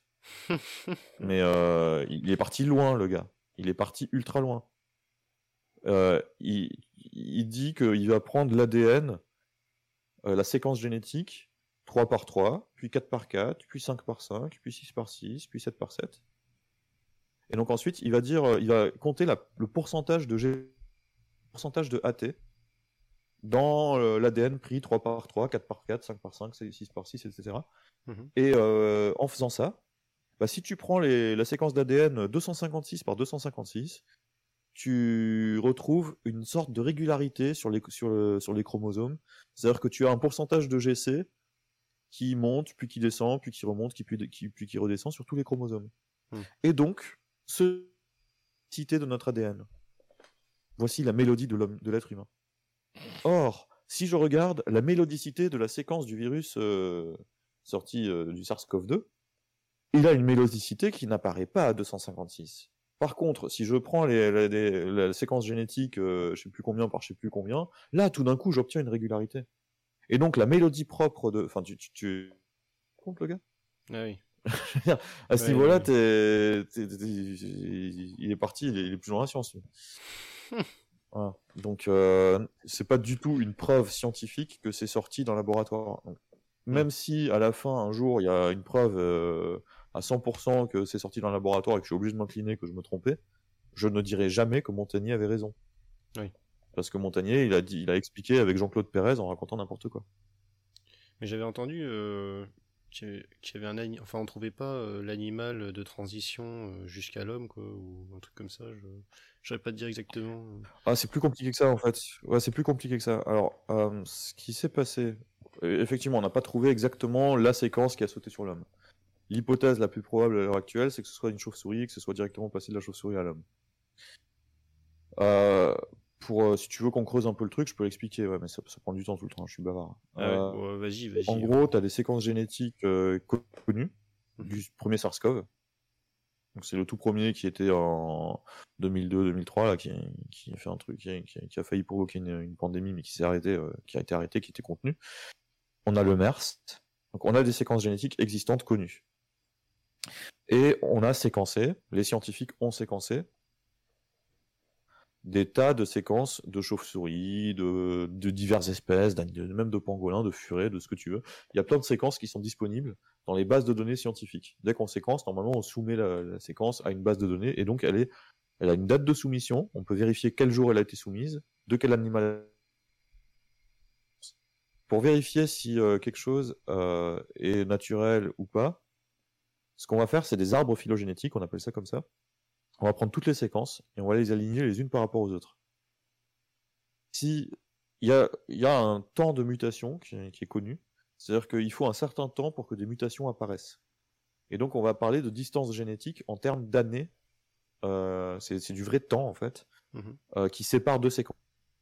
Si je prends le SARS-CoV premier du nom et le SARS-CoV-2, euh, en temps réel, le premier c'est 2002, 2003, 2019, allez, une vingtaine d'années les séparent.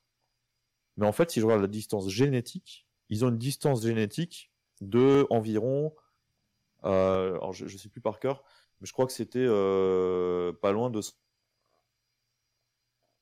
Donc du coup, tu ne peux pas dire que SARS-CoV-1 est un ancêtre de SARS-CoV-2. Chez moi, ça a coupé. C'était pas loin de. Tu disais, euh, il y avait une distance génétique pas 150 ans. Ok, 150 ans, d'accord.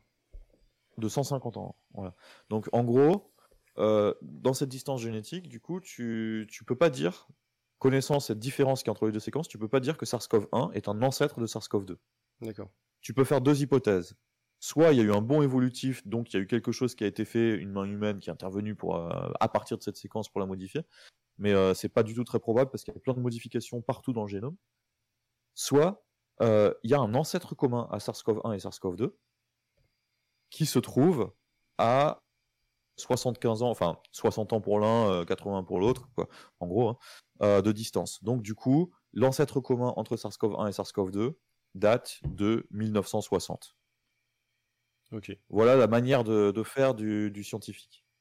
Par contre, SARS-CoV-1, c'est pas du tout la séquence la plus proche génétiquement de SARS-CoV-2. On a trouvé des séquences dans l'environnement, notamment une séquence de chauve-souris, mhm. la RATG13, au départ, qui ressemblait énormément à, euh, au SARS-CoV-2, qui avait une homologie euh, très forte, et la distance génétique, je sais plus par cœur, mais elle était peut-être de 50 ans, ou enfin moins, quoi, beaucoup moins. Et donc, euh, on s'est dit, tiens, ça, ça pourrait être l'ancêtre. Ça pourrait être en tout cas un cousin proche, et donc du coup, ça pourrait être Et le problème, c'est que le spicule, et surtout le RBD, le domaine de liaison du spicule, de cette chauve-souris, ne ressemblait mais pas du tout à la... au spicule euh, du SARS-CoV-2. Et non, il y a eu un traficotage sur uniquement le spicule pour le rendre plus infectieux, par exemple. Mmh Et là, tout d'un coup, on se rend compte qu'il y a un pangolin qui a une séquence qui ressemble mais super bien. Il y a un virus de pangolin qui a une séquence génétique qui ressemble très très bien au SARS-CoV-2, mais uniquement sur cette, région-là, et qui ressemble moins bien au SARS-CoV-2 sur le reste du génome. Donc à ce moment-là, les scientifiques qui, euh, qui a une séquence très proche du SARS-CoV-2 quasiment partout sauf là, on a un pangolin qui a une séquence très proche du SARS-CoV-2 uniquement dans cette région-là. Il est hmm. donc probable qu'il y ait eu une recombinaison entre les deux séquences. Donc il y a une chauve-souris et un pangolin qui se soit trouvé à proximité. Il y a une chauve-souris qui a chié par terre, le pangolin l'a bouffé, que sais-je. Et, et qu'il y a eu une recombinaison entre les deux virus. Et donc, du coup, que euh, c'est passé à l'homme comme ça. Alors, l'histoire paraît farfelue. Je dis un pangolin qui a bouffé une merde de chauve-souris, euh, tout le monde rigole. Mais en fait, faut aussi imaginer qu'il y a des milliers de pangolins et des milliards de crottes de chauve-souris tous les jours. Mhm. Et que les crottes de chauve-souris sont invisibles. C'est-à-dire que euh, quand tu vas dans une grotte et que tu mets ta main sur la grotte, tu touches des, des, des crottes de plein d'insectes, etc., que tu vois même pas à l'œil nu, quoi. Et des crottes de chauve-souris, il y en a de partout dès que tu dors dans une grotte. Euh... Ah j'en connais plein qui se font des soirées. J'ai des potes métalleux qui se font des soirées en forêt. Euh, et des fois, ils se mettent, ils se mettent à l'abri quelque part, et ils dorment dans, le truc, tu vois. Donc eux, ils s'exposent typiquement à ce genre de séquence. Donc le nombre de fois où ça se produit fait que l'événement est pas si farfelu que ça, c'est possible. Et puis est, arrivé un, nouveau truc, euh, changer la donne. On a trouvé une séquence qui est euh, encore plus proche du SARS-CoV-2 et cette fois-ci qui, a, qui ressemble bien au niveau du spicule euh, chez une chauve-souris du Laos. Mmh et elle a été trouvée euh, l'année dernière. Donc depuis que cette séquence a été trouvée, la plupart des, des spécialistes disent bon, Là, on touche à quelque chose. La séquence dans la nature était très très proche, très très similaire. Donc il y a quand même de fortes chances qu'il y ait une chauve-souris quelque part qui ait une séquence encore plus proche et qui soit à 20 ans de... Enfin, qui... qui, qui. On ne saura jamais la dater, on ne sait pas de quand elle date, mais qu'on trouvera la séquence... Euh, peut-être qu'on la trouvera jamais, hein. C'est dur à trouver parce qu'il y a trop de, il y a trop de virus de partout et que c'est difficile de tomber sur le bon virus, de savoir où ça s'est produit euh, au début. Mais euh, les scientifiques désespèrent pas, ils sont encore en train de chercher, de les animaux en cherchant les virus dedans. Et euh, peut-être qu'un jour on trouvera encore une séquence encore plus proche, mais déjà celle-là c'est un pas en avant, euh, un pas de géant en avant. Quoi. Donc euh, a priori là maintenant, ce qu'on peut affirmer par exemple en étant très scientifique, très rigoureux, c'est que sans écart de laboratoire, euh, la séquence du SARS-CoV-2 à une distance génétique d'une chauve-souris trouvée en 2020 ou en 2021, euh, qui a une distance génétique d'une vingtaine ou d'une trentaine d'années. Hmm. Donc, certain que cette chauve-souris de 2021 qui a été trouvée en 2021, imaginons le pire des scénarios, elle est apparue en 2021. Euh, dans ce cas-là, le SARS-CoV-2 devait apparaître en 2051 de toute façon. Donc on est certain aujourd'hui que le SARS-CoV-2 devait apparaître au moins en 2051 et euh, pouvait très bien naturellement apparaître parce qu'on n'a pas encore trouvé toutes les séquences dans l'environnement. D'accord. Donc euh, de toute façon, arme biologique ou pas, euh, le truc devait apparaître naturellement prochainement. Hmm. Ok. Et sinon, pour changer totalement d'animal, on va dire, dans ma première émission, j'ai reçu le canard réfractaire, je sais pas si tu connais. Et il m'a parlé de. Ouais, vite fait, je, je, je sais qu'il partage, ouais. Tu sais quoi? Vas-y. je sais qu'il partage certains contenus, on m'a parlé de lui plusieurs fois, j'ai vu qu'il regardait un peu ce que je faisais de temps en temps. Ah oui Donc, euh, Mais je le connais pas plus que ça. Parce que. Euh, il a vanté, en fait, euh, sur la pandémie, dans ma première émission, les mérites de, Barbara Stiegler. Et toi, je, je crois savoir que mmh. tu.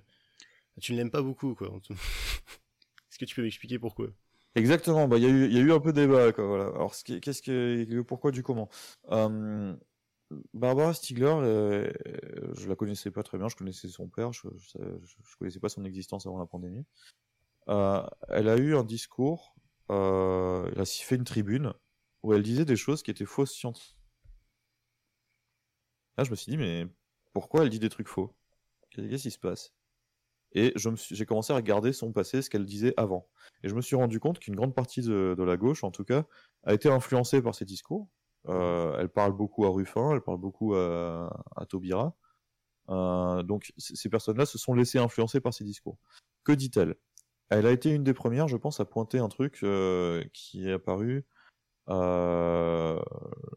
c'est le concept de syndémie que Richard Horton a développé dans le pour laquelle je me suis intéressé à Stigler aussi, j'ai oublié de le dire, c'est que j'ai été invité par la France Insoumise à donner à parler aux amphis, à MFIS là. Euh, alors que j'étais pas, je suis pas un militant en France Insoumise de base, hein, je suis pas connu euh, comme militant chez eux, je suis plus anarchiste. Mais euh, bon, comme je suis quand même dans les milieux de gauche en général, ils m'ont proposé, la France Insoumise m'a proposé de venir parler de la pandémie aux amphis. Euh, je devais passer sur un plateau avec Barbara Stiegler et Sabrina Ali Benani. Mhm. Et donc, euh, moi, quand je vais à ce genre d'événement et que je ne connais pas la personne, si j'ai un peu de temps, j'aime bien regarder ce que dit la personne. Donc, euh, j'ai commencé à m'intéresser à Barbara Stiegler parce que je devais me trouver en discussion avec elle. Et au début, j'avais pas d'a priori négatif sur elle. C'est quelqu'un euh, qui devait être dans mon camp politique entre guillemets, euh, avec qui on aurait pu échanger sur la pandémie et discuter. Puis je regarde ce qu'elle dit, je me rends compte qu'elle dit des trucs faux sur les vaccins, qu'elle dit des trucs faux sur différents trucs, et, ça me dérange. Je me dis putain, euh, j'ai pas envie de ça, ça, va, ça, va, être difficile de débattre avec elle quoi.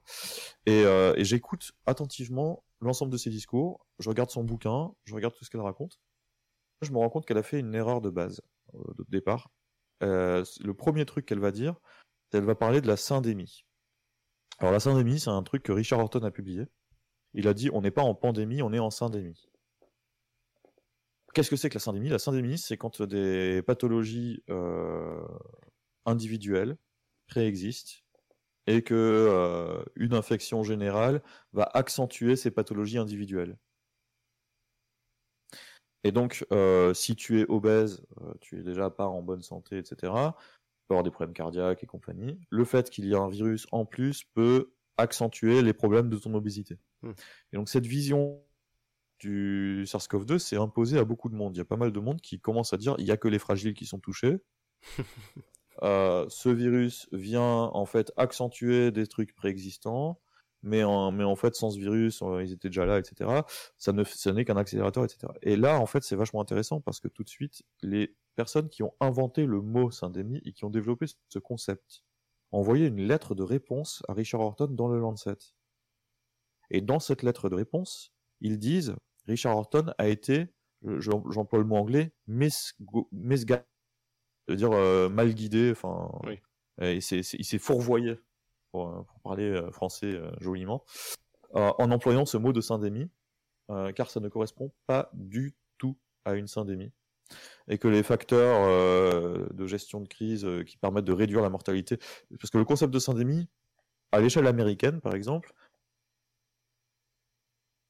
les populations bah, les plus euh, en plus mauvaise santé entre guillemets. Il y, a des inégalités en quelque sorte sociales aussi, c'est ça qui était pointé. Il y a des inégalités sociales qui font que certains sont plus touchés que d'autres, certains quartiers sont plus touchés que d'autres, certains machins. Donc tous les dysfonctionnements de notre société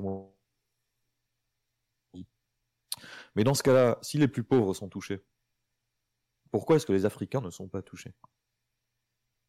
Hmm. Et euh, elle, a, pointé ce truc-là en disant attention, vous avez une vision centrée sur les États-Unis, une vision, qui est erronée en plus, parce que c'est un virus, une maladie infectieuse. C'est effectivement plus grave chez une personne qui a des facteurs de risque, mais une personne en bonne santé court aussi le risque de mourir et a des risques. Ces risques sont inférieurs. Elle risque moins de mourir qu'une autre. Mais c'est pas, euh, elle a pas, si elle meurt, c'est pas parce qu'elle a une pathologie cachée qui n'avait pas été révélée et qu'en fait elle est, qu'elle est morte. Non, il y a des gens en très bonne santé qui n'ont pas de qui, ont pas de raison de facteur de risque, etc., qui n'ont pas de truc, mais parce qu'ils n'ont pas de bol, parce qu'ils ont chopé beaucoup de virus, parce que leur système immunitaire a un peu mal réagi, parce que si, parce que ça, parce que le hasard, bah ils sont euh, décédé quand même. Oui. c'est pas la majorité, c'est une minorité, mais le fait de nier ce caractère-là empêche ensuite de comprendre cette pathologie et empêche d'avoir une réaction adaptée.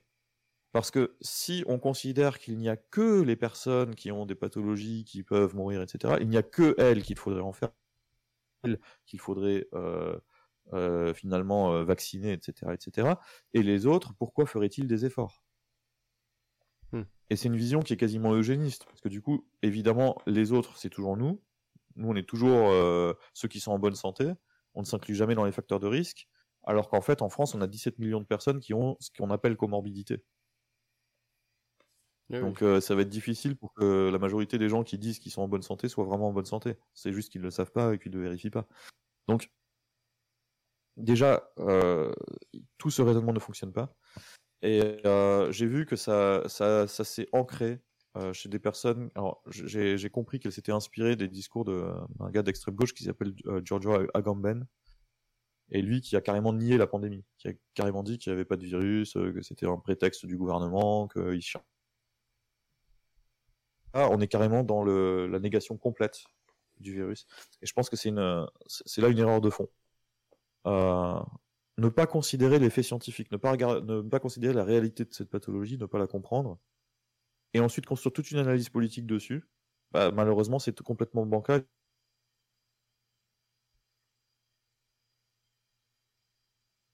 Euh, exagéré d'un gouvernement, c'est une lutte légitime au niveau des violences policières, du droit de manifester, etc. Mais si on commence à le dire pour de mauvaises raisons en invoquant des choses qui sont fausses scientifiquement, on va se retrouver euh, ridiculisé et notre discours n'a plus de portée. Et le gouvernement s'en retrouve d'autant plus renforcé. Il pourra. Vous êtes dans l'irrationnel, je balaye et j'ai raison. Et euh, alors qu'en fait, ça nuit donc du coup globalement à toutes ces luttes. Alors qu'en fait, euh, il y a un deuxième truc que fait le gouvernement qui est vachement intéressant, c'est qu'il essaie de nous imposer une vision euh, de l'être humain qui serait par nature individualiste, égoïste. Euh, c'est la nature humaine. Mhm. Et euh, si on, a une vision de la nature humaine égoïste, individualiste, etc., le seul moyen de lutter contre un virus qui impose des actions collectives, c'est que l'État impose ces actions.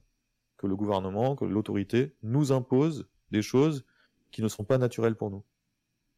Et donc ça, ancrage très capitaliste en quelque sorte. Je, remets un, petit point capitaliste dans, mon, jeu, mais c'est comme ça. Euh, voilà. Euh, c'est cette vision de dire qu'en en gros, euh, c'est une vision très capitaliste de dire que la nature humaine est individualiste, etc. C'est omettre qu'en fait c'est le contexte, c'est aussi la société capitaliste qui fait que, qui nous, qui nous provoque ce comportement chez nous et qu'on peut lutter contre.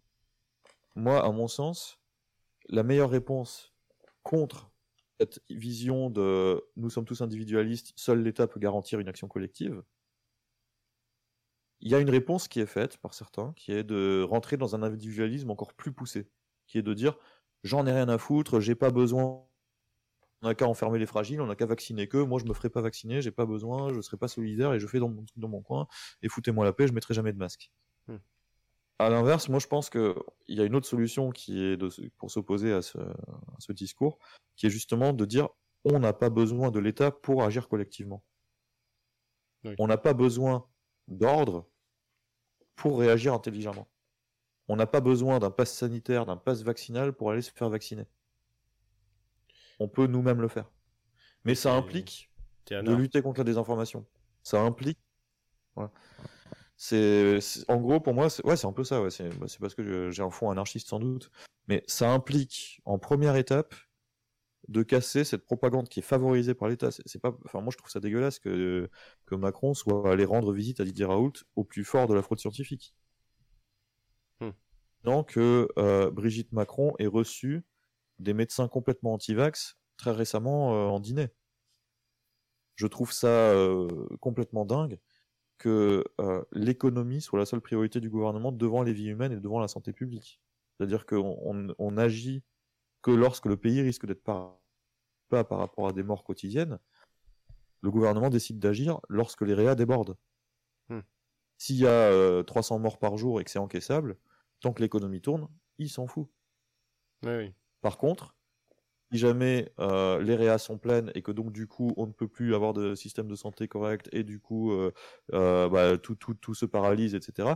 Là, on est obligé d'agir et donc il y a des confinements et des trucs. Mais tant qu'on n'en est pas à ce stade, faut que l'économie tourne. C'est comme ça qu'ils réagissent. Et je pense que c'est l'opposition à ça peut se faire par l'idée que malgré cette désinformation, malgré tout l'absence de communication efficace du gouvernement, malgré le fait que les personnes qui on fasse tout finalement pour qu'on se vaccine pas, malgré qui sont faites en disant qu'ils veulent emmerder les, non vaccinés, eh ben on va se vacciner quand même parce qu'on a malgré tout ce que tu nous fais, malgré tout ce que tu essaies de faire pour nous pousser à pas nous vacciner finalement indirectement, et du coup légitimer un pass vaccinal, légitimer un pass sanitaire, le meilleur moyen c'est d'être tous vaccinés. Si on mmh. se vaccine tous en ayant attention, pas en étant obligé, en étant conscient qu'on le fait parce que ça a un avantage. En ne se laissant pas désinformer par ceux qui nous font peur sur le vaccin. Quand on a bien compris que ça a un avantage individuel et collectif, qui bien individuel et collectif, euh, quand on a bien compris ça et on est tous vaccinés, on peut dire au gouvernement, ton passe ne sert à rien. On n'a pas besoin de passe pour se vacciner, et on ne veut pas du passe. On est tous vaccinés, jette-le à la poubelle maintenant. Bah, je suis assez d'accord avec ça, parce que j'ai plein de gens qui me sortent, euh, comment dire, qui veulent lutter contre le passe, mais leur façon de lutter, c'est de pas se vacciner. J'ai un peu du mal à comprendre cette logique. Parce que... Et oui, mais si on est tous vaccinés, alors il n'y a bah, plus de raison d'avoir le passe. Bah, je pense que euh, ils sont dans cette lutte parce qu'ils, quand je discute avec des personnes qui choisissent cette manière de lutter, parce que pour eux, la réalité, leur, leur vérité, entre guillemets, mhm. est, euh, est, que le vaccin est dangereux. il y a les modérés, il y a les, il y a les tarés. Les, les, tarés, ils te disent que le vaccin va tuer tout le monde. Bon, ça, je pense qu'on peut les mettre de côté, c'est bon, il n'y a pas de souci. Les modérés, ils pensent que le risque du vaccin est supérieur au risque du virus, ou du moins qu'il y a un risque inutile qui est couru, hmm. surtout chez les jeunes. Et je pense que c'est là qu'il y a une erreur fondamentale. Il n'y a pas de risque couru chez les jeunes supérieur si on se vaccine. La balance bénéfice-risque, elle est favorable pour les jeunes. Et ça, ça devient un discours qui n'est pas accepté, qui, est très tendu quand on le dit. Quand je le dis, euh, des fois, je me fais agresser, insulter parce que ça remet en cause le mode de lutte en fait. Hmm. Et euh, à mon sens, c'est là qu'il faut euh, prendre le temps de bien vérifier ça. Et euh, je, trouve ça regrettable que les personnes qui se rangent derrière des Denis Agré, des Didier Raoult et des choses comme ça prennent énormément de temps à partager ces contenus et du coup organisent toute leur lutte sur la confiance qu'ils accordent à ces personnes, mais ne prennent pas le temps de se dire tiens, je vais quand même vérifier avec sérieux avec rigueur et en, y prenant du temps, 3 jours, 4 jours s'il le faut, les affirmations de ces personnes. On n'est pas obligé de faire confiance. Je veux, moi, je fais pas confiance à AFP Factuel, à des bunkers euh, du Monde, à des Codex, à, Check News de Libération, etc. Je ne leur fais pas confiance d'office. Par contre, si je suis pas super compétent scientifiquement euh, à fond, je vais regarder ce que dit l'un et ce que dit l'autre, je vais regarder le contenu, et je vais vérifier qui dit vrai. Et c'est possible de vérifier qui dit vrai. Il suffit de regarder ce que dit Toubiana et ce que dit Le Monde sur Toubiana. Et c'est pas parce que c'est Le Monde qui le dit que c'est faux. Euh, quand on voit les manipulations qui sont faites par Toubiana quand il parle au public, on se rend compte que ce mec, euh, il est hors sol, quoi. Il raconte n'importe quoi. Et donc, du coup, une fois qu'on a fait ce travail, là, on peut choisir comment on lutte. Et je pense que trop de monde s'est précipité dans une lutte sans vraiment à quelle lutte faire. Parce qu'il y a plusieurs manières de lutter, il y a, il y a des choix qui sont possibles. Et euh, choisir trop vite le choix de la facilité, parce qu'il y a déjà du monde dans cette lutte-là, et que, euh, et que voilà, ça fonctionne bien, et que c'est visible, et que c'est cool, etc. Euh, la reconnaissance. Certes, ça permet de d'être, de se sentir appartenir à un groupe, etc. Moi, je suis un peu plus isolé dans mon combat parce qu'effectivement, j'ai à la fois le gouvernement et à la fois euh, les désinformateurs en ennemi. Mhm. Mais euh, je pense que ça permet de d'avoir une lutte euh, plus raisonnable, plus intelligente, et en tout cas euh, une lutte plus juste. Donc je, pense qu'il faut faire gaffe aux choix qu'on fait, parce qu'on peut pas lutter pour l'ouverture des brevets sur les vaccins, tout en disant danger les gens. En parlant ça, Il faut choisir. Tout en disant que. Euh, tout en disant que les vaccins sont dangereux. Ah oui, d'accord. Oui, oui, effectivement. Tu peux pas à la fois dire il faut, il faut ouvrir les brevets et dire c'est un truc dangereux. Hmm. Tu peux pas dire euh, faut que le vaccin soit accessible en Afrique et euh, ça tue des gens. Parce que sinon, euh, tu as envie de tuer les Africains. Enfin, à moins que tu sois un facho qui veut tuer les Africains, tu as le droit aussi. Après, je pense que c'est tomber sous le coup de la loi. Mais bon, globalement, en restant sérieux, tu peux pas choisir, tu peux pas faire les deux en même temps. Quoi. Tu peux pas dire je veux la levée des brevets et le vaccin est dangereux. Hmm. Faut choisir. Oui. Et du coup, imaginons que voilà, il y ait un YouTuber, tu vois, beau, talentueux, bien évidemment, intelligent, tu vois, a seulement 1000 abonnés, mais bon, bientôt un million, quoi. Et qui veut combattre la désinformation et l'antivaxisme, qu'est-ce que tu lui recommandes? C'est quoi ah, très, très, très bonne question. Moi, je pense que ouais, c'est difficile parce que l'antivaxisme, il, y, a plusieurs niveaux. Il y a ceux qui sont complètement engagés et qui sont partis en vrille. Où là, je pense que c'est l'entourage qui pourra aller sortir de ce truc. C'est euh, leurs potes. Moi, je, donnerais des astuces aux potes d'eux. Je dirais, voilà, les gars, euh, si vous avez un pote qui est parti tellement loin,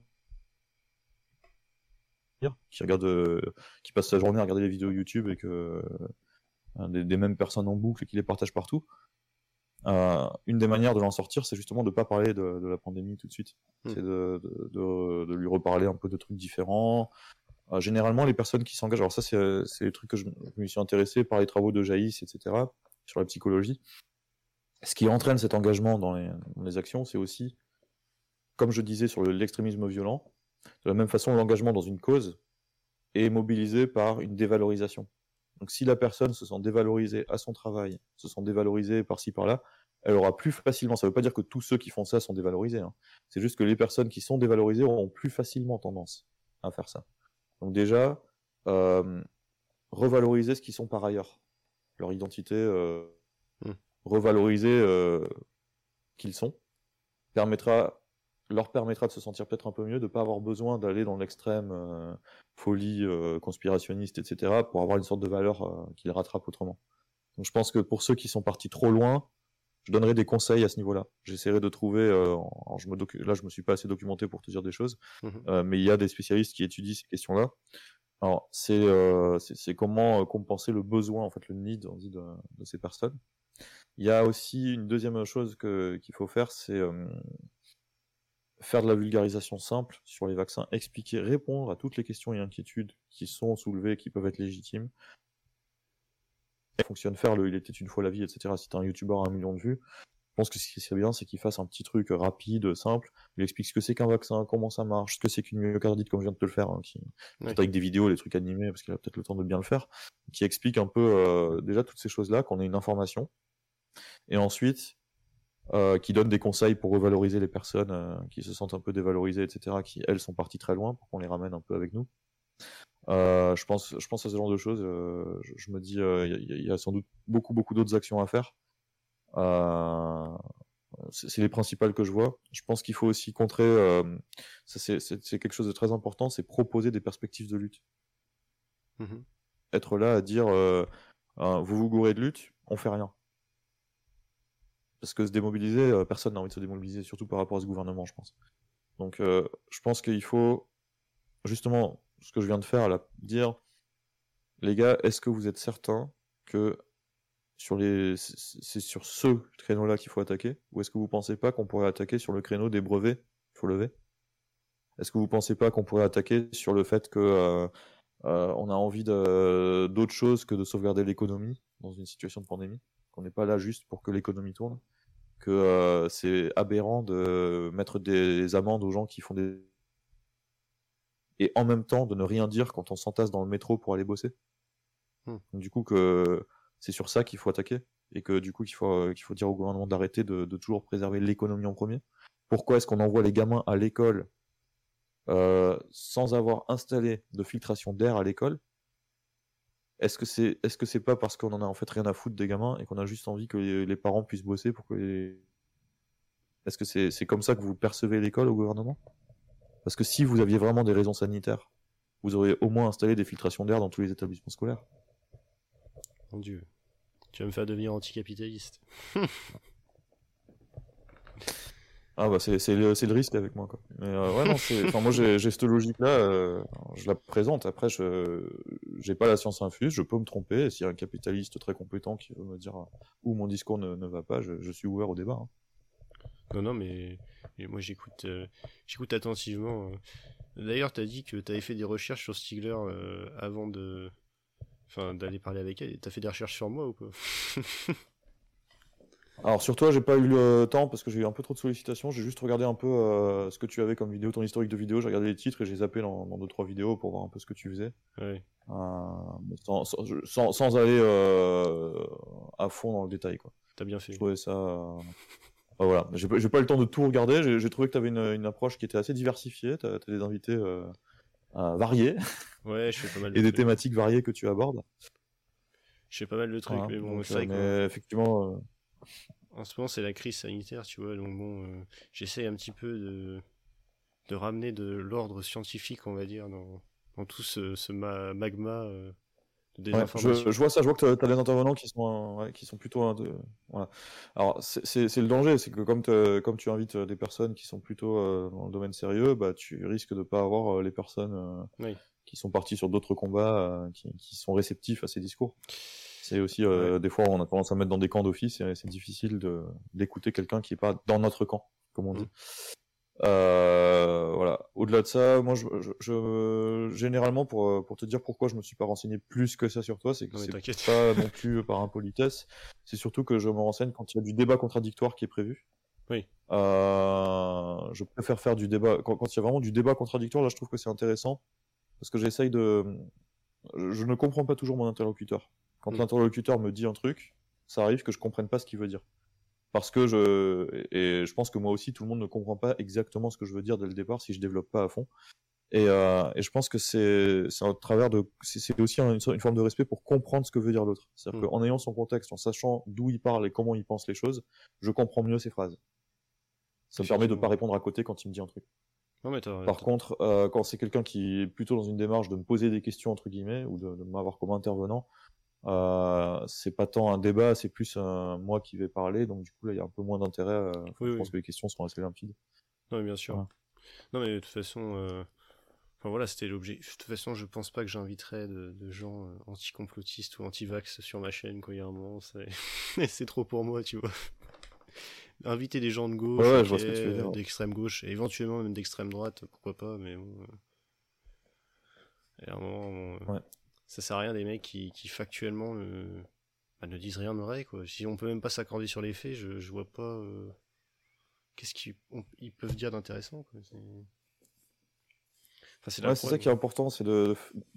Il y, a, il y a des gens qui sont pas dans une démarche de recherche du vrai. Moi, je suis quelqu'un qui, si on me montre que j'ai eu une affirmation, euh, si on me le démontre, hein, qui est fausse, bah, je vais regarder, je vais essayer de prendre le temps, et puis, euh, bon, ça peut arriver que, que je sois pas d'accord avec la démonstration, donc là, ça, va- ça va faire du débat. Mais Mm. euh, ça m'est déjà arrivé de reconnaître que sur un truc, je m'étais planté, quoi. Ça, ça m'arrive. On se plante. Ah. Euh, par contre, et et je, dans le discours que j'ai eu là, s'il y a des gens qui trouvent des... Alors le problème c'est que je peux pas répondre à tout le monde. hein, voilà. Euh, des fois c'est pas visible, je m'en rends pas compte et puis j'ai pas répondu. Mais j'essaie de, souvent dans les commentaires des vidéos, etc. J'essaie de répondre quoi.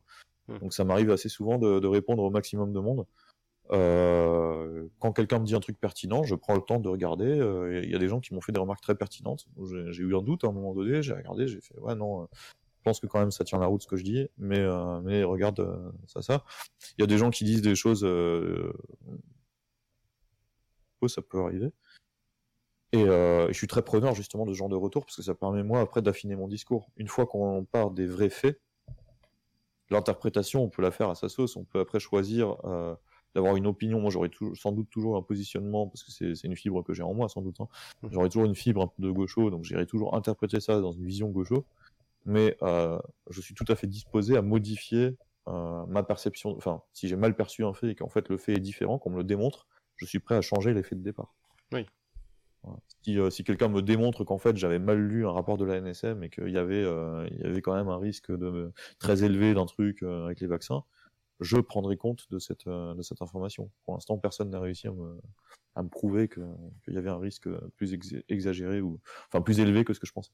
Ah, mais après les mecs inventent parfois, tu sais, enfin ils redoublent d'ingéniosité pour inventer des trucs complètement fous. Là.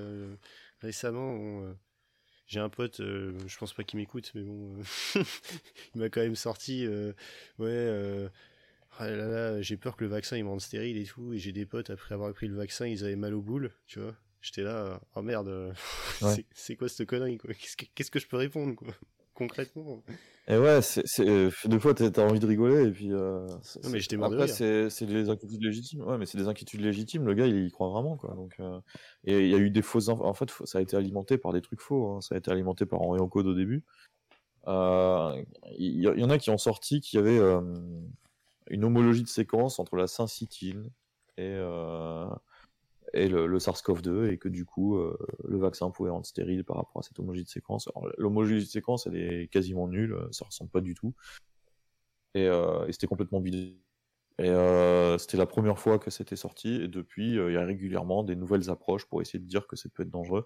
Il y en a qui disent que dans les essais toxicologiques sur animal on en a retrouvé dans les testicules.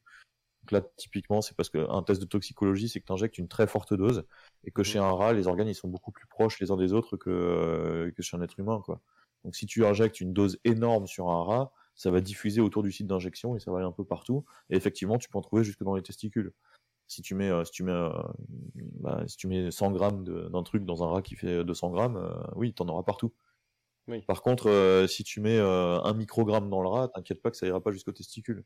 Et là, la dose qui est injectée de vaccin au niveau du bras, elle est pas suffisante pour que ça diffuse partout jusque dans les testicules. Il faut arrêter, euh, arrêter le trip. Les tests toxicologiques, ça n'a rien à voir avec la situation réelle. Hmm.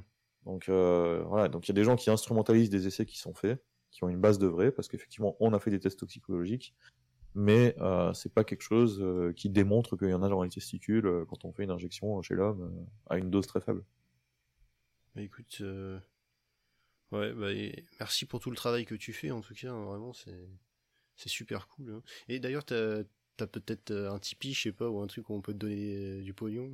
Bah, justement, non. Ah bon? Oh, mais Pour tout ce que tu fais, tu devrais au moins ouais. Non, en fait, j'ai